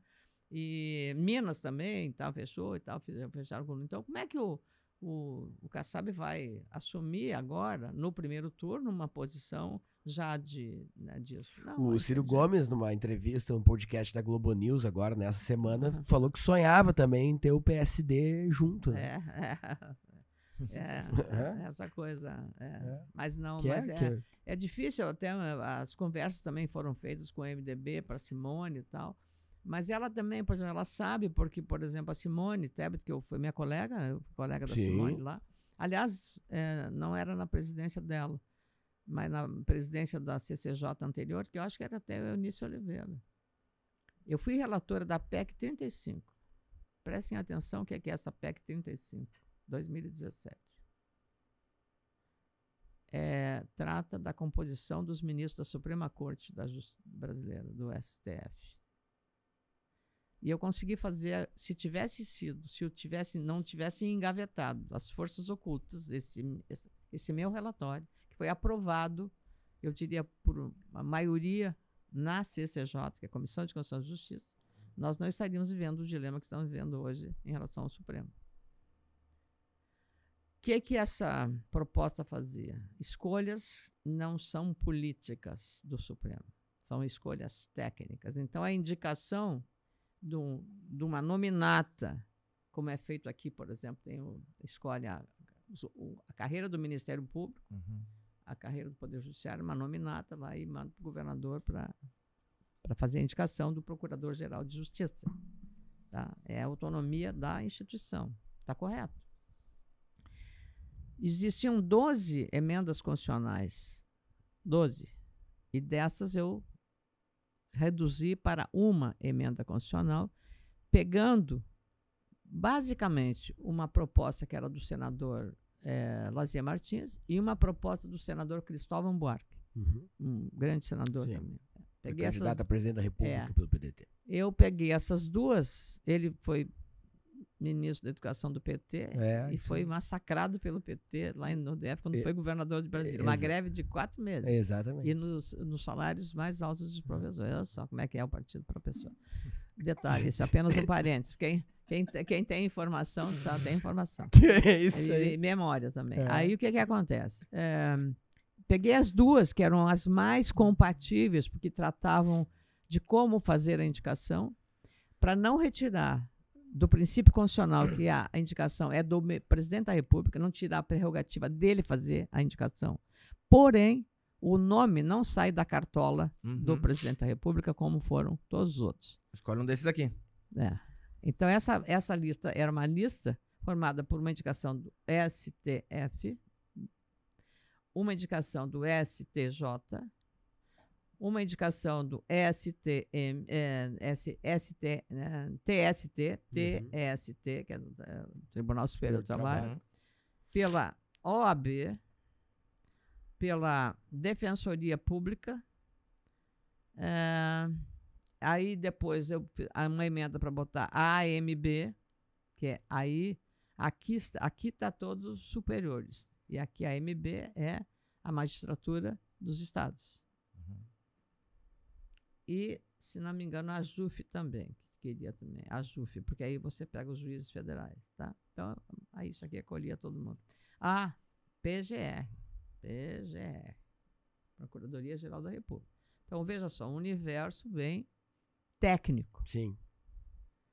Então, podia ser um nome de cada um, e nenhum ter repetido.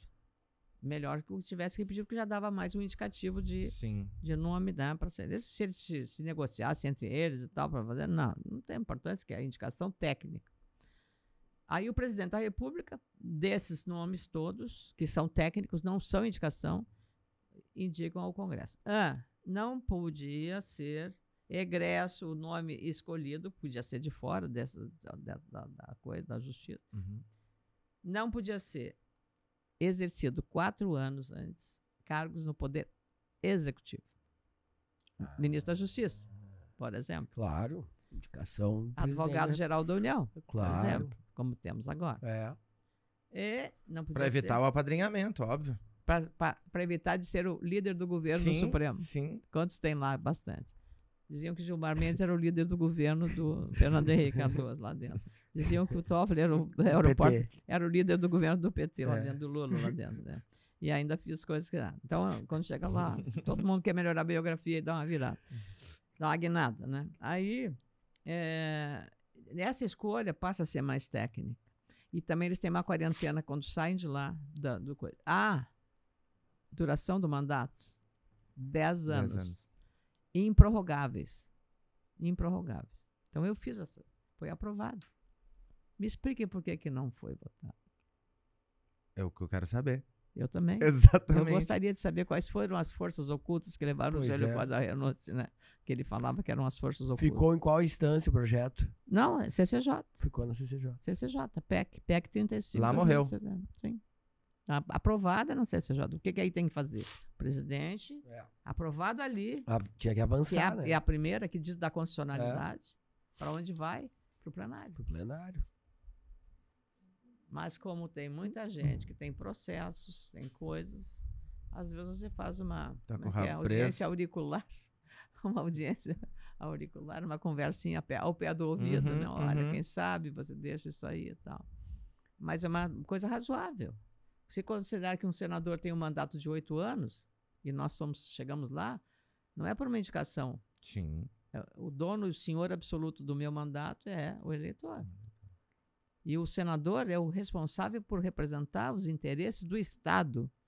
Está escrito lá na Constituição. Por isso que, artigo 53, por isso que cada Estado, independente do tamanho, ou força ou, poder, são três. Pode ser Santa Catarina, Sergipe, Rio Grande do Sul, São Paulo, Mato Grosso ou Amazonas. Três. É o equilíbrio da federação. E por isso que a Câmara é a casa do povo.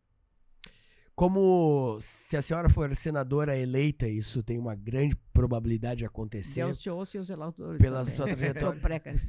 Qual vai ser a sua primeira prioridade no dia seguinte? Continuar a obra iniciada na legislatura de 2011 e 2019 e, e levar todas as demandas que ficaram muito maiores no campo da saúde. A agricultura, se nesse período teve uma, um avanço extraordinário, mas precisa de ser compreendida melhor, já está se comunicando melhor. Construção civil é uma área que precisa muito disso, porque a gente, eu como tratei, eu lembro que um, eh, o Pedro Silber até me lembrou que há 20 anos atrás, eu era repórter, jornalista, cobria a área econômica, E aí ele disse assim: Olha, Ana Amélia, se você der 10% para nós de atenção que você dá para a agricultura, nós já ficamos satisfeitos. Passou, passou o tempo e hoje a construção civil enfrenta os mesmos dilemas da agricultura, que é a comunicação. E aí eu digo, mas vocês têm um ativo social extraordinário.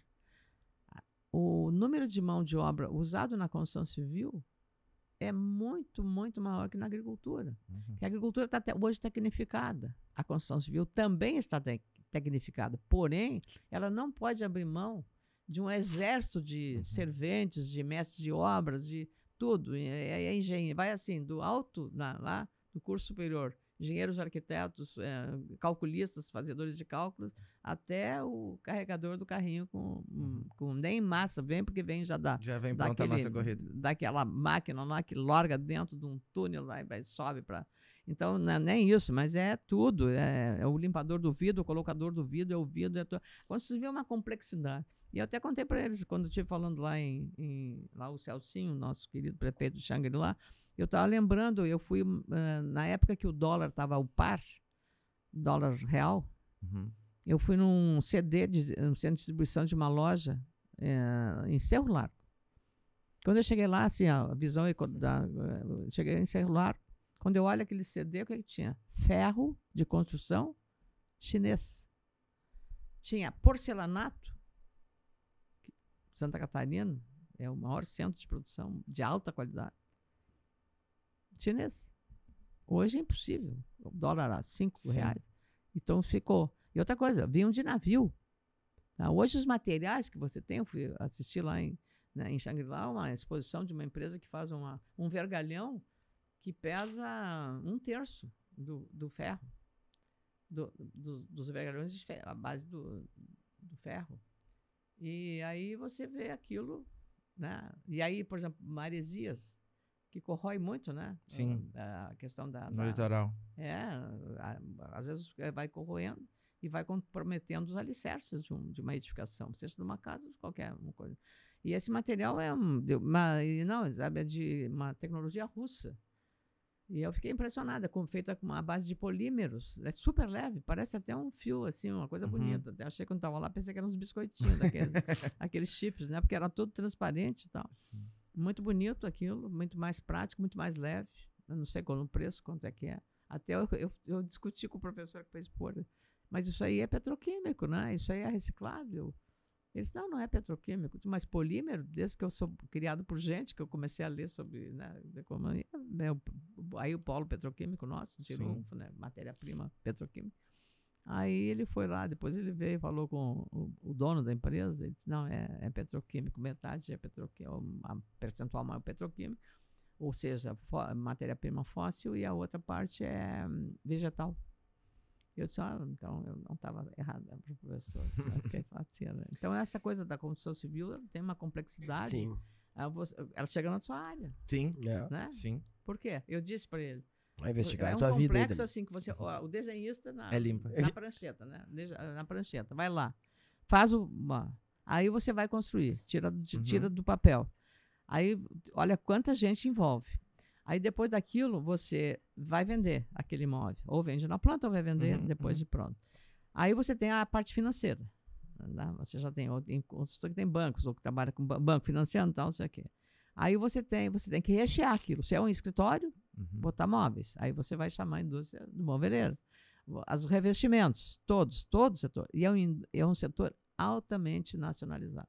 Hoje nós temos tudo de alta qualidade, tudo. Sim. Porcelanatos, materiais de construção, aí, que digo o Piva, né? o- ah, essas lojas grandes aí que tem, né? O comércio varejista, coisas maravilhosas. E vou começar a fazer propaganda do tomeleiro, do, do- do- desses casos aí. Então. E, então, a Elevato, né, que, que tem coisas também, material, essas lojas todas que vendem eh, todo material de construção, as empresas que fazem o concreto e, e tudo, tudo, tudo. Aí depois você chega para vender o imóvel. Aí você Sim. vai à indústria de imóveis, né, tudo. E aí você precisa da licença ambiental, você precisa do, do tudo. É, é um, uma coisa muito impressionante. né? Envolve um monte de gente. Ana Amélia, a gente tá assim, che- chegando no final, também tem, tem agenda, né? Tá indo pra, pra Fena Doce lá, pra prestigiar. Certamente será muito prestigiada pelo público de Pelotas. Quando a senhora entra num táxi, e a senhora sempre como referência, tanto na política como na economia, e depois como senadora, e o taxista olha para no, nos olhos da senhora pelo retrovisor e diz o seguinte: Mas, senadora, por que, que tá tão cara a gasolina? Porque eu vou no mercado agora comprar um, uma picanha, um churrasco para a família, tá tão caro o preço do alimento. Qual é a explicação simplificada que a senhora dá para esse taxista? É porque tudo é que nem um bitrem, uma coisa puxa a outra, tá? Uma coisa puxa a outra, a economia é assim, não adianta, não adianta inventar moda. O petróleo é uma coisa singela. Nós não temos petróleo suficiente para abastecer o mercado interno. Nós temos petróleo bruto, Uhum. mas a- o, a- o- o derivado do petróleo, o refinado do Uhum. petróleo, que é o caro, que tem valor agregado, nós ainda não temos autossuficiência. Como nós não temos autossuficiência, por incrível que pareça, de fertilizantes, que são o principal insumo para a agricultura. Então, você perdeu um fornecedor de fertilizantes, porque estamos concentrados na mão de poucos, nós estamos aí empipinados. Então, o que, é o, preço do petro- o, o problema do, do, do derivado de petróleo? É um problema de efeito externo e de, uma, de concentrado num poder de monopólio ainda. Não adianta dizer, ah, mas é isso aqui é capital aberto, Petrobras é o controle do Estado. E há um monopólio para a, a- a distribuição, embora tenha outros, outros distribuidores, mas você tem a concentração na mão da Petrobras. E a Petrobras é uma empresa de capital aberto que precisa dar lucro para os seus investidores. O principal deles é a União.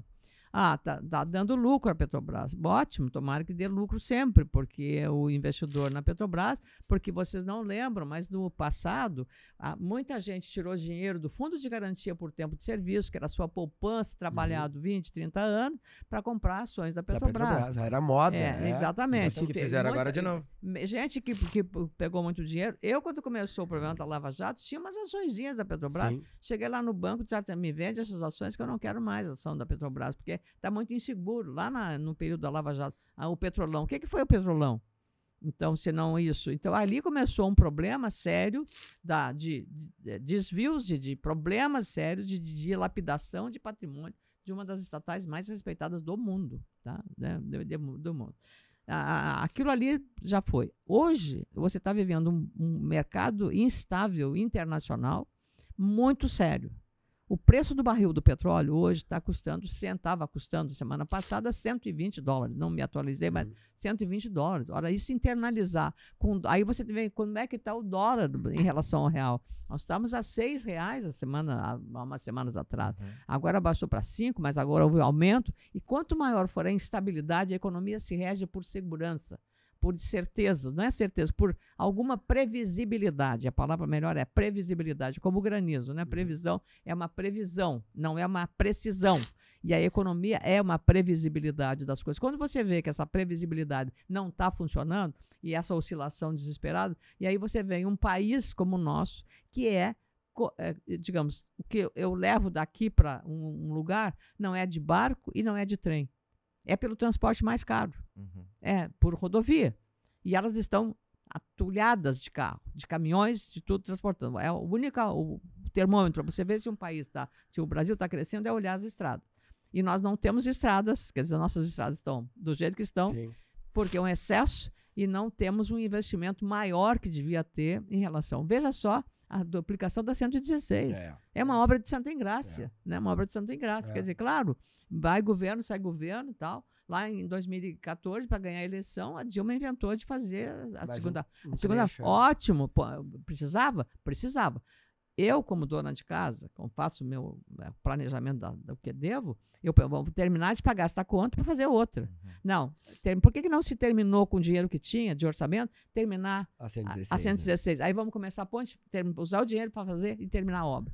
Eu acho que está faltando exatamente um pouco dessa visão Foco. e um, é, um foco nisso. É, é o, que, o que a prefeitura está fazendo. O Estado agora está fazendo alguns investimentos, mas até uma coisa inédita. Eu estava numa audiência com o Artiso Freitas, é, um excelente ministro, e aí o governador, olha, nós para terminar aqueles entornos ali na 116, lá no- na, na- na parte sul do Estado, é, o Estado pode fazer um aporte. Bom, aí os prefeitos, não, mas tem que botar a minha estrada aqui, né? Prioridade. É o seguinte, para dar uma demonstração de a, a aliança para resolver um problema, para finalizar uma obra fundamental. Afinal, é o nosso porto, o maior porto que nós temos Claro. hoje, né, da- lá de, de Rio Grande. E também Pelotas, que a, toda a região ganhou. E até porque você precisa dar uma resposta, por exemplo, Rio Grande, com, com todo o fantasma, o elefante branco criado com a plataforma marítima lá, vocês não sabem o que é que é aquilo, o desespero que aquilo criou, a, digamos, a decepção, a frustração, uma megalomania. Seria maravilhoso, mas não planejaram. Então, essa, essa falta de planejamento, de novo, assim, a megalomania. Você tem que fazer o que for. Megalomania é fazer Copa do Mundo em 2014. Já nem falamos mais disso Sim. que é passado. Mas, de qualquer maneira, a gente tem que refletir sobre o gasto, sobre a prioridade do gasto. E isso, e, e o que está acontecendo com combustíveis, nós já tivemos, gente. Vocês esqueceram da greve dos caminhoneiros há pouco tempo por causa disso? Uhum. Queriam tabelamento de frete, Sim, lembram disso? claro, parou o que que- Brasil. o que, que era isso? E parou o Brasil. É. E agora nós tivemos o mesmo dilema. E aí você não tem como. Alguém paga a conta. Essa conta vai ser paga pelos estados, porque a redução do ICMS é o capital, os estados e os municípios. É. Então, esse é o problema. Então, aí é que nós temos que desatar esse nó de uma dependência que o Brasil não deve ter. Ele tem petróleo, ele tem que ampliar a sua. Só que os custos, o custo do Brasil inibe o investidor de fazer. A insegurança jurídica inibe o investidor internacional, especialmente, e nacional também, a investir. Agora, nós estamos aguardando ver o que, que o Fed, o Federal Reserve, que é o Banco Central Americano, Sim. vai decidir em taxa de juros. Se eles derem uma aumentadinha lá, nós estamos. É Que- quase a taxa, é quase a É, taxa é. Selic mundial, Não, digamos é assim. isso, É. é, e aí vai. É, é, é, é, começa uma corrente É. e reflete Feito aqui. dominó. É As, É. as economias estão globalizadas hoje. É, Nós somos é. grandes fornecedores para a China, a China também está com problema. O crescimento global não vai ser de todos os países, não vai ser. A Inglaterra está vivendo problema de inflação interna por Sim. conta de quê? De petróleo. Ah, os Estados Unidos estão vivendo também de petróleo. E nós temos, nós temos etanol. No meio disso temos uma guerra Rússia e Ucrânia que O dá problema nos fertilizantes. Os fertilizantes né? e tal. Quer dizer, e o Brasil, com todo o potencial que tem de matérias-primas para fertilizantes, ele depender ainda de- da É. importação, quer dizer, não é correto. Então, como se diz, não se deve eh, colocar todos os ovos num cesto só, né? Então você tem que fazer a diversificação. E nós também temos que fazer. Nós somos, aí, nós somos os maiores importadores de trigo do mundo. Os maiores importadores de trigo do mundo. Pode ser isso, uma coisa dessa? Hoje vamos aumentar a nossa safra por conta de preço. Mas ah, há sempre uma cultura de, não, é, é, o Delfim falava uma coisa para mim. Não, o, o gaúcho, é, não, o gaúcho paranaense é, plantam trigo e colhem para o agro. É, o que quer Sim. dizer isso, gente? É, é prejuízo, né? É o seguro. Hoje nem, nem dá, porque o programa não vai cobrir o. O- hoje, hoje a mentalidade é seguro. Para quem fez seguro aqui na safra que deu a seca, o pessoal da soja, lá em- eu falei lá em Não Me Toque, eu fiquei impressionado. Teve gente que ganhou mais dinheiro com a lavoura quebrada Do que estivesse. do que se tivesse plantado. Sabe por quê? Porque ele fez um seguro garantia de cem- mais de 100% da, da cobertura. Ele pagou. Ele pagou o seguro. Quando deu o negócio, ele teria uma produtividade que daria, sei lá, quantos sacos por hectare? 70? Ou Uhum. quanto daria? E ele não ia colher. Então, se ele tivesse mesmo colhido aquilo, ele ganharia menos do que o seguro pagou. Que loucura. Cash. Eu vi isso, não foi invenção da dona Ana Mérida, senadora. Foi falando com o superintendente do Banco do Brasil, que é o principal agente financeiro de agronegócio no nosso estado. Então, eu me impressionei muito para ver o valor do seguro. E a gente, o seguro morreu de velho. Essa é uma mentalidade que precisa prevalecer dos, dos Claro que o agricultor familiar vinculado à FETAG precisa de ter uma proteção, precisa de seguro eh, subsidiado, precisa de um apoio para a garantia, porque as condições dele não são de competitividade. Ele sofre uma concorrência maior e o poder aquisitivo dele, a capitalização dele, o capital dele é muito menor do que um que está bem estabilizado, tá, não tem uma situação financeira melhor, uma administração melhor, tem reservas tá, para guardar, para fazer compra, na- investir para a próxima safra.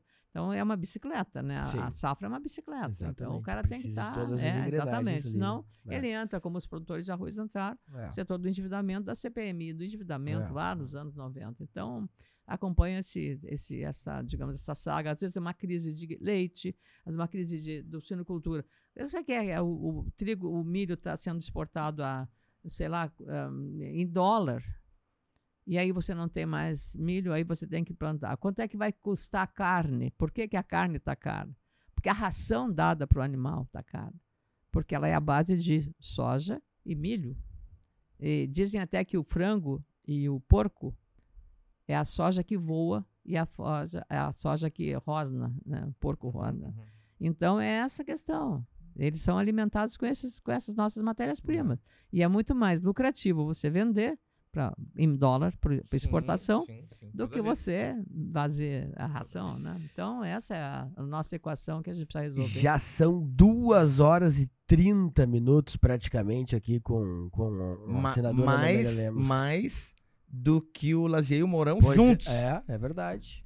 Ah, Mas eles agora foram não, juntos. agora Não sei- sim, é, agora não me sei se caiu isso é os botinhos do indicativo. bolso. É, Agora não sei me é caiu um os botinhos do bolso. indicativo, né? Não chora não manda. já cheguei, já cheguei chegando. Ô, né? Ana Amélia, o que que, o, o, o que que a senhora ouve de, de música, assim, no Spotify? O que, o, o no momento pra relaxar? Quais são os artistas que a senhora gosta de Eu ouvir? gosto pra- de boa música. É? Eu não sou, Não, eu não sou de funk, não gosto de funk. não, é- Não, não. Anitta sou- nem pensar. Tchê, fala nome feio. Então fala nome feio, né? o Fala nome feio. é. É, fala nome feio. Né? É, não, eu sou, eu sou Berenice Zambuja. É. Eu sou a Berenice Zambuja. Panela velha que dá comida boa. É, olha aí, ó. Que média, Lagoa Vermelha, terra que espelha o povo gaúcho, hein? José Mendes. Eu, Claro. eu, eu Gosta da música gaúcha? Da música é, tradicionalista? não, nossa, eu- uma vez eu fui para Europa, era música, para Pedro, Jamie, não, não, tô brincando, Teixeirinha, Soledade, Terra de Gaúcho Forte, você precisa enfrentar a morte e não ligar para o tempo feio. É, isso né? Isso, Lagoa é assim também, gente, É. penso que é. Então, ah, não, nós tivemos em Lagoa Porca Véia, era de lá, Claro, de é Porca verdade. Véia, muito lá, Pena. Gaúcho da Fronteira. tá? Não, eu estava vendo até num programa aí, o cara dançando chula, e eu nunca tinha visto a chula e o cara tocando gaita junto. Legal, né? Dois, Bah, né, bah. Eu fiquei impressionada. assim, mas ela, pô, a acordeona segurando e o cara Uhum. pulando, né? E não se ajoelhava. O cara se ajoelhava no programa do Ratinho, né? coisa de Isso é pô, pra provar que o homem consegue fazer duas coisas ao mesmo Yeah. tempo. Agora vem as propagandas. Olha a propaganda, olha os comerciais, por favor. Dois da contra uma, É. né? não dá certo isso. é. Ana Amélia Lemos, pré-candidata ao Senado, uma senadora que foi brilhante, com muitas entregas, como a gente explicou por aqui. Damin, tuas considerações finais aí. Não, foi ótimo. Foi ótimo. Ah, gostou, A- a- a- quando, quando a senadora chegou aqui, a gente já viu que o clima ia ser bom, que ela já chegou corneteando, né? É. Ela já chegou dizendo, tá, peraí, sobraram adjetivos aqui, porque eu assisti, assisti lá o todos, Lazier, o E, ela, e a Ana E- Amélia funciona bem já no começo da Já manhã, porque sempre bem. trabalhou muito, né? Não, Então- funciona bem. Só porque eu limpei Sim. a mesa, que Pois acabou o café. Não, né? às 5 da manhã já tá ativo, não, Não, tem mau então a gente já sabia, porque a gente. Ontem a gente conversava sobre isso, né? o- os nossos podcasts, eles rendem mais quando o convidado quer estar aqui. Porque Ah, muitas vezes o. Tava. É, muitas vezes a gente convida o convidado, tá, vou ir, É. porque eu sei que foi não. E, e quando a Ana Amélia chegou, a gente viu que ela tava É. afim de estar aqui, já chegou se Não, dormi divertindo. quatro horas, quase brinca- não, não, Ah, aquele lá é lá. Dormiu depois- quatro horas É. e Depois veio do que porque eu tá ouvi muito eles afim. falando com os meus eh, os concorrentes, eu vou ter que estar lá. nem que eu tenha dormido, nem que eu tenha só eu vou ter que Ah, botar os óculos ah, pra escolher, tá? Que eu tava assim, sem assistiu já outros, outros, Já, outros podcasts dois, aqui? dois, é, assistiu dois. com o Lazier e com, com o vice-presidente Mourão, Mourão. é, é. Aliás, que eu, brincar com meu amigo Zuco. Zuco eu gosto, gosto dele, a gente conversa bastante. Nos encontramos recentemente num evento aqui em, em Porto Alegre, é, de uma vereadora que ele gosta também, a, a Claudinha Araújo. E aí ele estava lá, veio lá, tinha uma foto dele, ele veio falar comigo, assim, eu, como eu tô de cadeira de roda, né? Até terça-feira, gente. Eu vou trocar, vai ser bom. Aí ele chegou e se, meio se ajoelhou, aí, aí a gente fez uma a gente cuida, não vamos botar essa foto, para não criar um problema para ele, né? Ah, sim. mim, eu ia já tirar, ó, tô aqui, tô aqui e tal, meu amigo. Não, Sim. mas não, essas coisas você tem que respeitar a individualidade. Tu imagina só, sabe quem é que tava no, onde eu tava, eu tava parando? Onde eu tô parando? Hum. Quem? Quem? Lula. É, o Lula. Ah. Aí eu já assim, "Vá, pelo amor sim. de Deus, se eu tô no corredor Imagina. e vem, E o Lula me abraça. Me dá um aperto de mão, precisa nem abraçar. Um aperto de mão, meu filho. Pois é, porque... E a foto? É. Acabou a minha campanha. A minha campanha. Aí eu tenho. Não, aí e eu- isso aconteceria até pelo- aí porque são duas pessoas educadas, É, né? Aí eu fiquei, eu fiquei enfurnada, fiquei enfurnada, não saí de. Não saí, a, a Ângela ia buscar boia, comer. Não, não posso sair de perto. A Ângela que foi, foi ver se o Lula tava Ah, ali. Segurança para presidente. muito. Atirador de elite. Tudo, tudo. tudo. claro, né? Estrutura, não, mano. mas a gente fina, Será que pro irmão. Mourão veio atirador de elite? Acho que não, né? Não, não, pra ele não. Que a gente Ele saiba, é da paz, é da paz. Mas é pro Lula tinha. Que loucura, né? É, mas... É. Não, mas momento é para tenso. o Bolsonaro também. Ele, É. é. que isso aí, depois que aconteceu lá em 2018, não, meu filho, não dá Sim. pra brincar. Não dá. Não dá pra Ainda mais brincar, num clima não. de fanatismo que a gente até, tá, Eu né? entendo Então, a, a Ana Amélia teve aqui, brincou, contou história, chorou, nos corneteou. Olha que entregou momento... tudo. Foi Que maravilhoso. marcante Foi essa da, ótimo. da, da carta pro, pro Foi Brizola. ótimo, não, Independente foi- de ideologia, tô, tô falando Não, não, marcante é do seu um ponto de fato, vista, uma um menina de É um 12 fato. anos escreveu um uma carta para um governador dizendo da necessidade de se qualificar na educação para poder ser alguém. Então, isso é o exemplo que quando, quando o Estado traz uma pessoa e forma a pessoa na educação, depois ele tem esse retorno no, no- no mercado de trabalho, né? Então, o, o Estado traça a Ana Amélia e a Ana Amélia devolve ao Estado tanta contribuição. é, não, tem, eu, eu disse até depois eu queria fazer, é, mas é aí claro, eles não, não precisa pagar porque era uma coisa gratuita. Foi Uhum. uma pena terem tirado bolsas de estudo para os estudantes carentes, sabe? Foi uma pena isso. é. A Assembleia tinha, eu com ela também eu me formei com bolsa da Assembleia para a faculdade. gente. É, mas Eu tinha que trabalhar de auxiliar Quem de disciplina no Quem sabe, como, sen- aqui, quem sabe como senadora a senhora não, não, não articule para ter né, É, retomadas, voltamos, é. né? Aí o governo criou um ProUni, que é impagável, o juro que tem, imaginando que o cara vai sair da faculdade já com emprego de o É. salário alto. Sim. Então não dá, gente. É uma coisa muito, muito. A gente tem que dar atenção para isso. E tem É. que ser uma questão também social, né? De renda. A pessoa não ter. Tem que estudar. Estudo é tudo. Tanta gente boa que, né?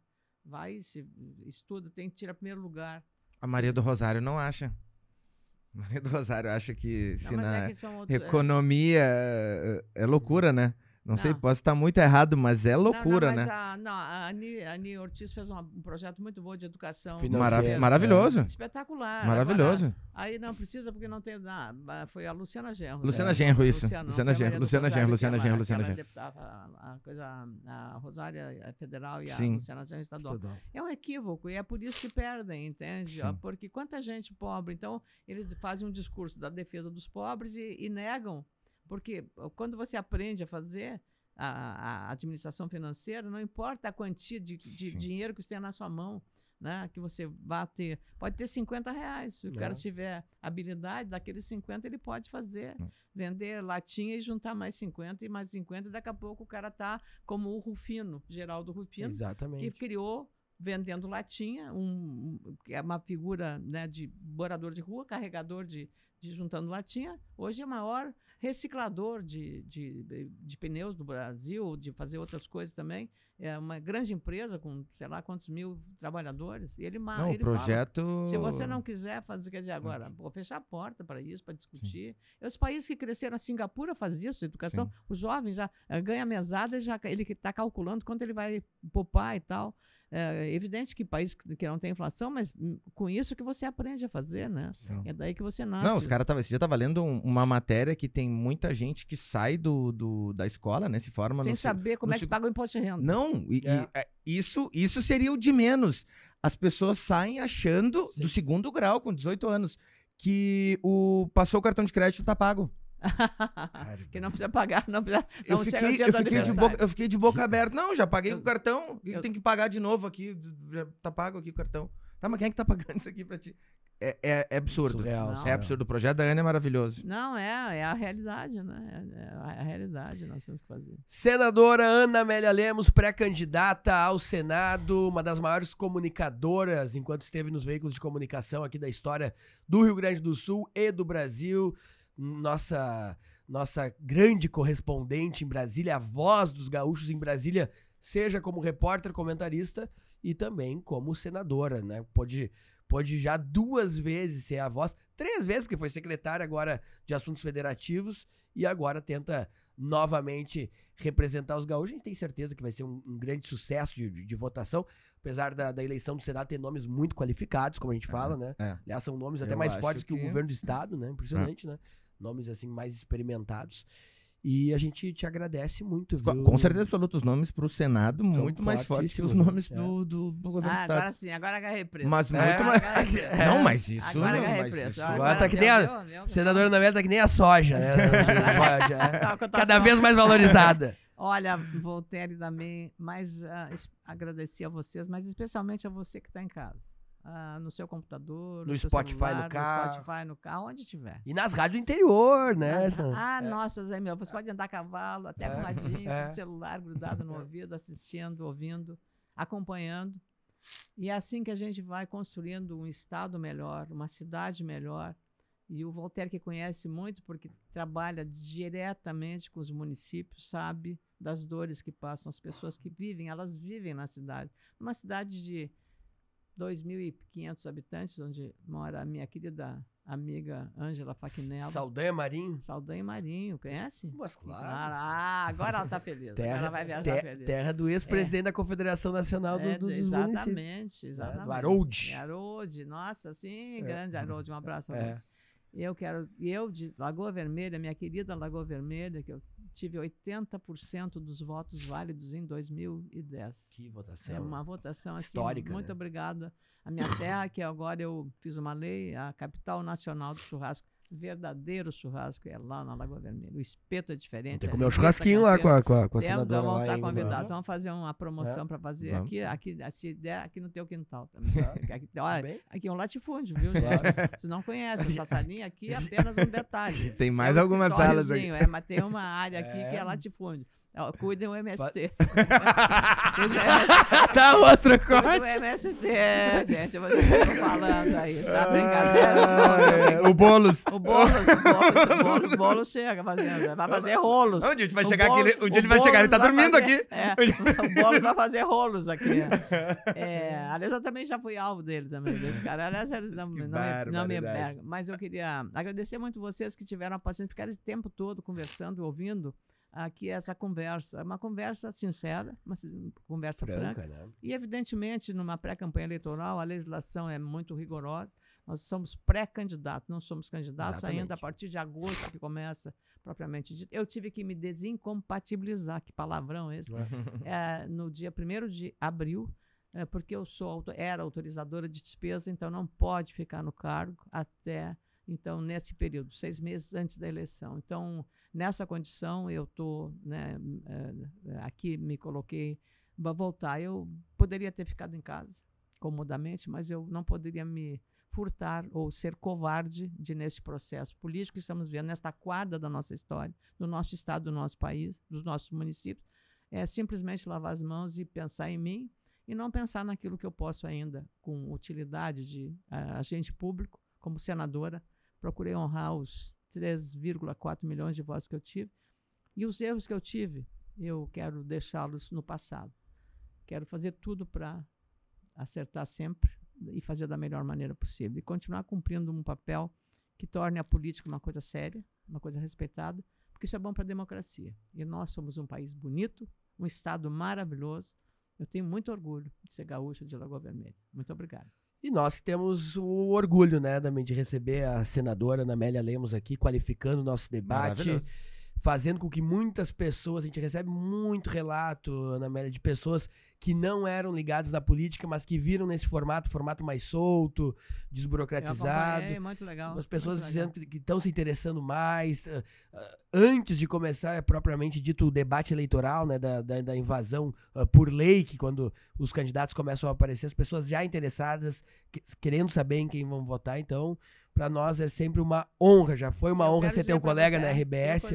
muitos anos na Rádio E Como Gaúcho. aprendemos, né? Como É, eu aprendemos, era né? muito A gente jovem, né? Também, É, claro. Meu, meu Mas- contato contigo é quando eu era produtor do, do Atualidade ali, É, de mas trocar os grandes produtores se tornaram grandes comunicadores. É, né? isso A é- Kelly Matos, por exemplo, É, minha é produtora. verdade, é verdade. É, eu queria só dizer para vocês que eu tenho muito orgulho porque eu estou num partido que a presidente do diretório regional é uma mulher. É verdade, é, É, a verdade. Letícia Boa Vargas. É. Então a Letícia me surpreende pela habi- habilidade. Então é muito bom, porque fala-se tanto, né? 51% dos eleitores. Eu jogo bola hoje, jogo futebol no- no- no- no- com um grupo de, de amigos que tem o, o- o ex-goleiro Darley, Ah, que não quer mais jogar de goleiro, viu, também? Joga de Tá, centroavante. Eu? Ah, o tu, tu Foi é, eu no gol. É, tu é, tu é, tu é, É, tu também? Eu jogava mais que o Darley, né? É? Muito mais. É mesmo? Só não tive empresário, tive uma tinha no ombro. Claro. É, eu, eu fui, devagar eu fui jogar na. Europa, É. atrasaram meu salário, eu voltei. Agora, agora é um Grenal, agora é um Grenal, porque eu sou do Inter. É. Eu também. Agora é E, e o Darley só quer jogar de centroavante agora. Eu cito o Darley porque também o, o, o Darley, eu tava. Eu fui numa, numa, numa- numa comemoração. O Dodge Sirena recebeu a medalha de mérito Farroupilha do deputado Hernani Polo. Depois fez uma comemoração na casa dele. E o, e o Darley falava pra todos que chegavam lá. Eu não preciso mais me preocupar. Agora eu chego com a Ana Amélia, todo mundo vem pra minha volta. É um negócio impressionante o que tá acontecendo no interior. Sim. Eu tô despreocupado com a minha campanha. Porque eu chego agora- agora, a Ana Amélia, minha colega de partido, eu chego lá, é natural. As pessoas vêm, vem o prefeito, vem os vereadores, vem a comunidade. Tá bom. Então, assim, eu tô muito tranquilo como, nessa como- tu campanha. vê como o Darley de goleiro famoso se transformou um grande político. É.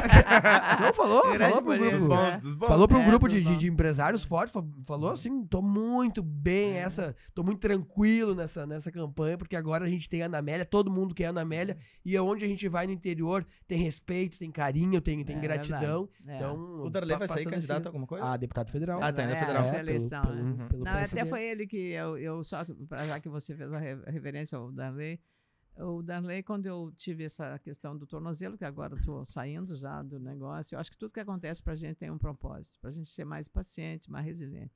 E aí ele me escreveu uma mensagem muito bonita. Eu fiquei assim muito, fiquei feliz mesmo. Ele disse assim, olha, senadora, quero te dizer o seguinte, eu todas as vezes, e olha, um atleta é lesionado muitas vezes. Todas as vezes que eu tive lesão, algumas sérias, eu sempre saí delas mais forte. Porque você tem que fazer mais força, mais disciplina, ter mais cuidado para você vencer e superar, né? E mais um atleta que vive do seu corpo, Uhum. né? Da sua resistência física, né? Para correr 90 minutos em campo, né? E, e ele, então, tá aí nós ganhamos. Ganhamos do Flamengo, ganhamos agora esse fim de semana. É, três, é. Com licença. Com licença. E do, e do Goiás ontem? É, É, isso, isso aí. bom, é, ganhamos do Flamengo. falando É, o bem, Mano. Menezes tem feito um bom trabalho. Ana Amélia Lemos foi a nossa convidada de hoje. Uh, Olha, tem muitos cortes legais que a gente vai ver aí nos stories, no Instagram, no Facebook. Tem muitos trechos bacanas, mais sérios, outros mais leves, né? Mostra essa, essa Acho Ana que foi Amélia recorde, hein? Acho É. que do, do- acho que foi o podcast mais longo da, das todo- nossas 36, 37 edições.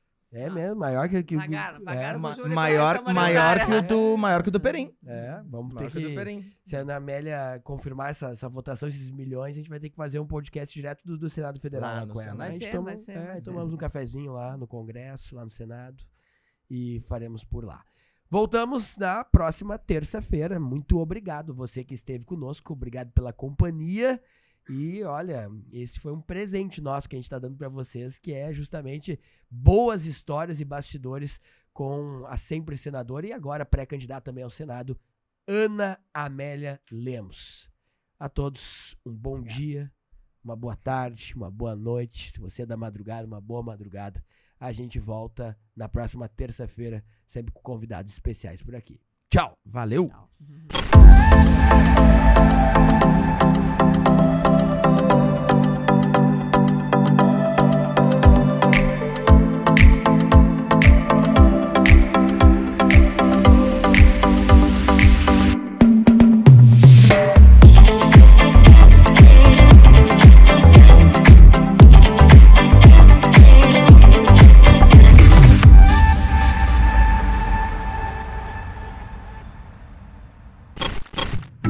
Se você também acredita que a educação é o principal caminho para transformar a realidade do nosso país, conheça o Sistema de Ensino Aprende Brasil.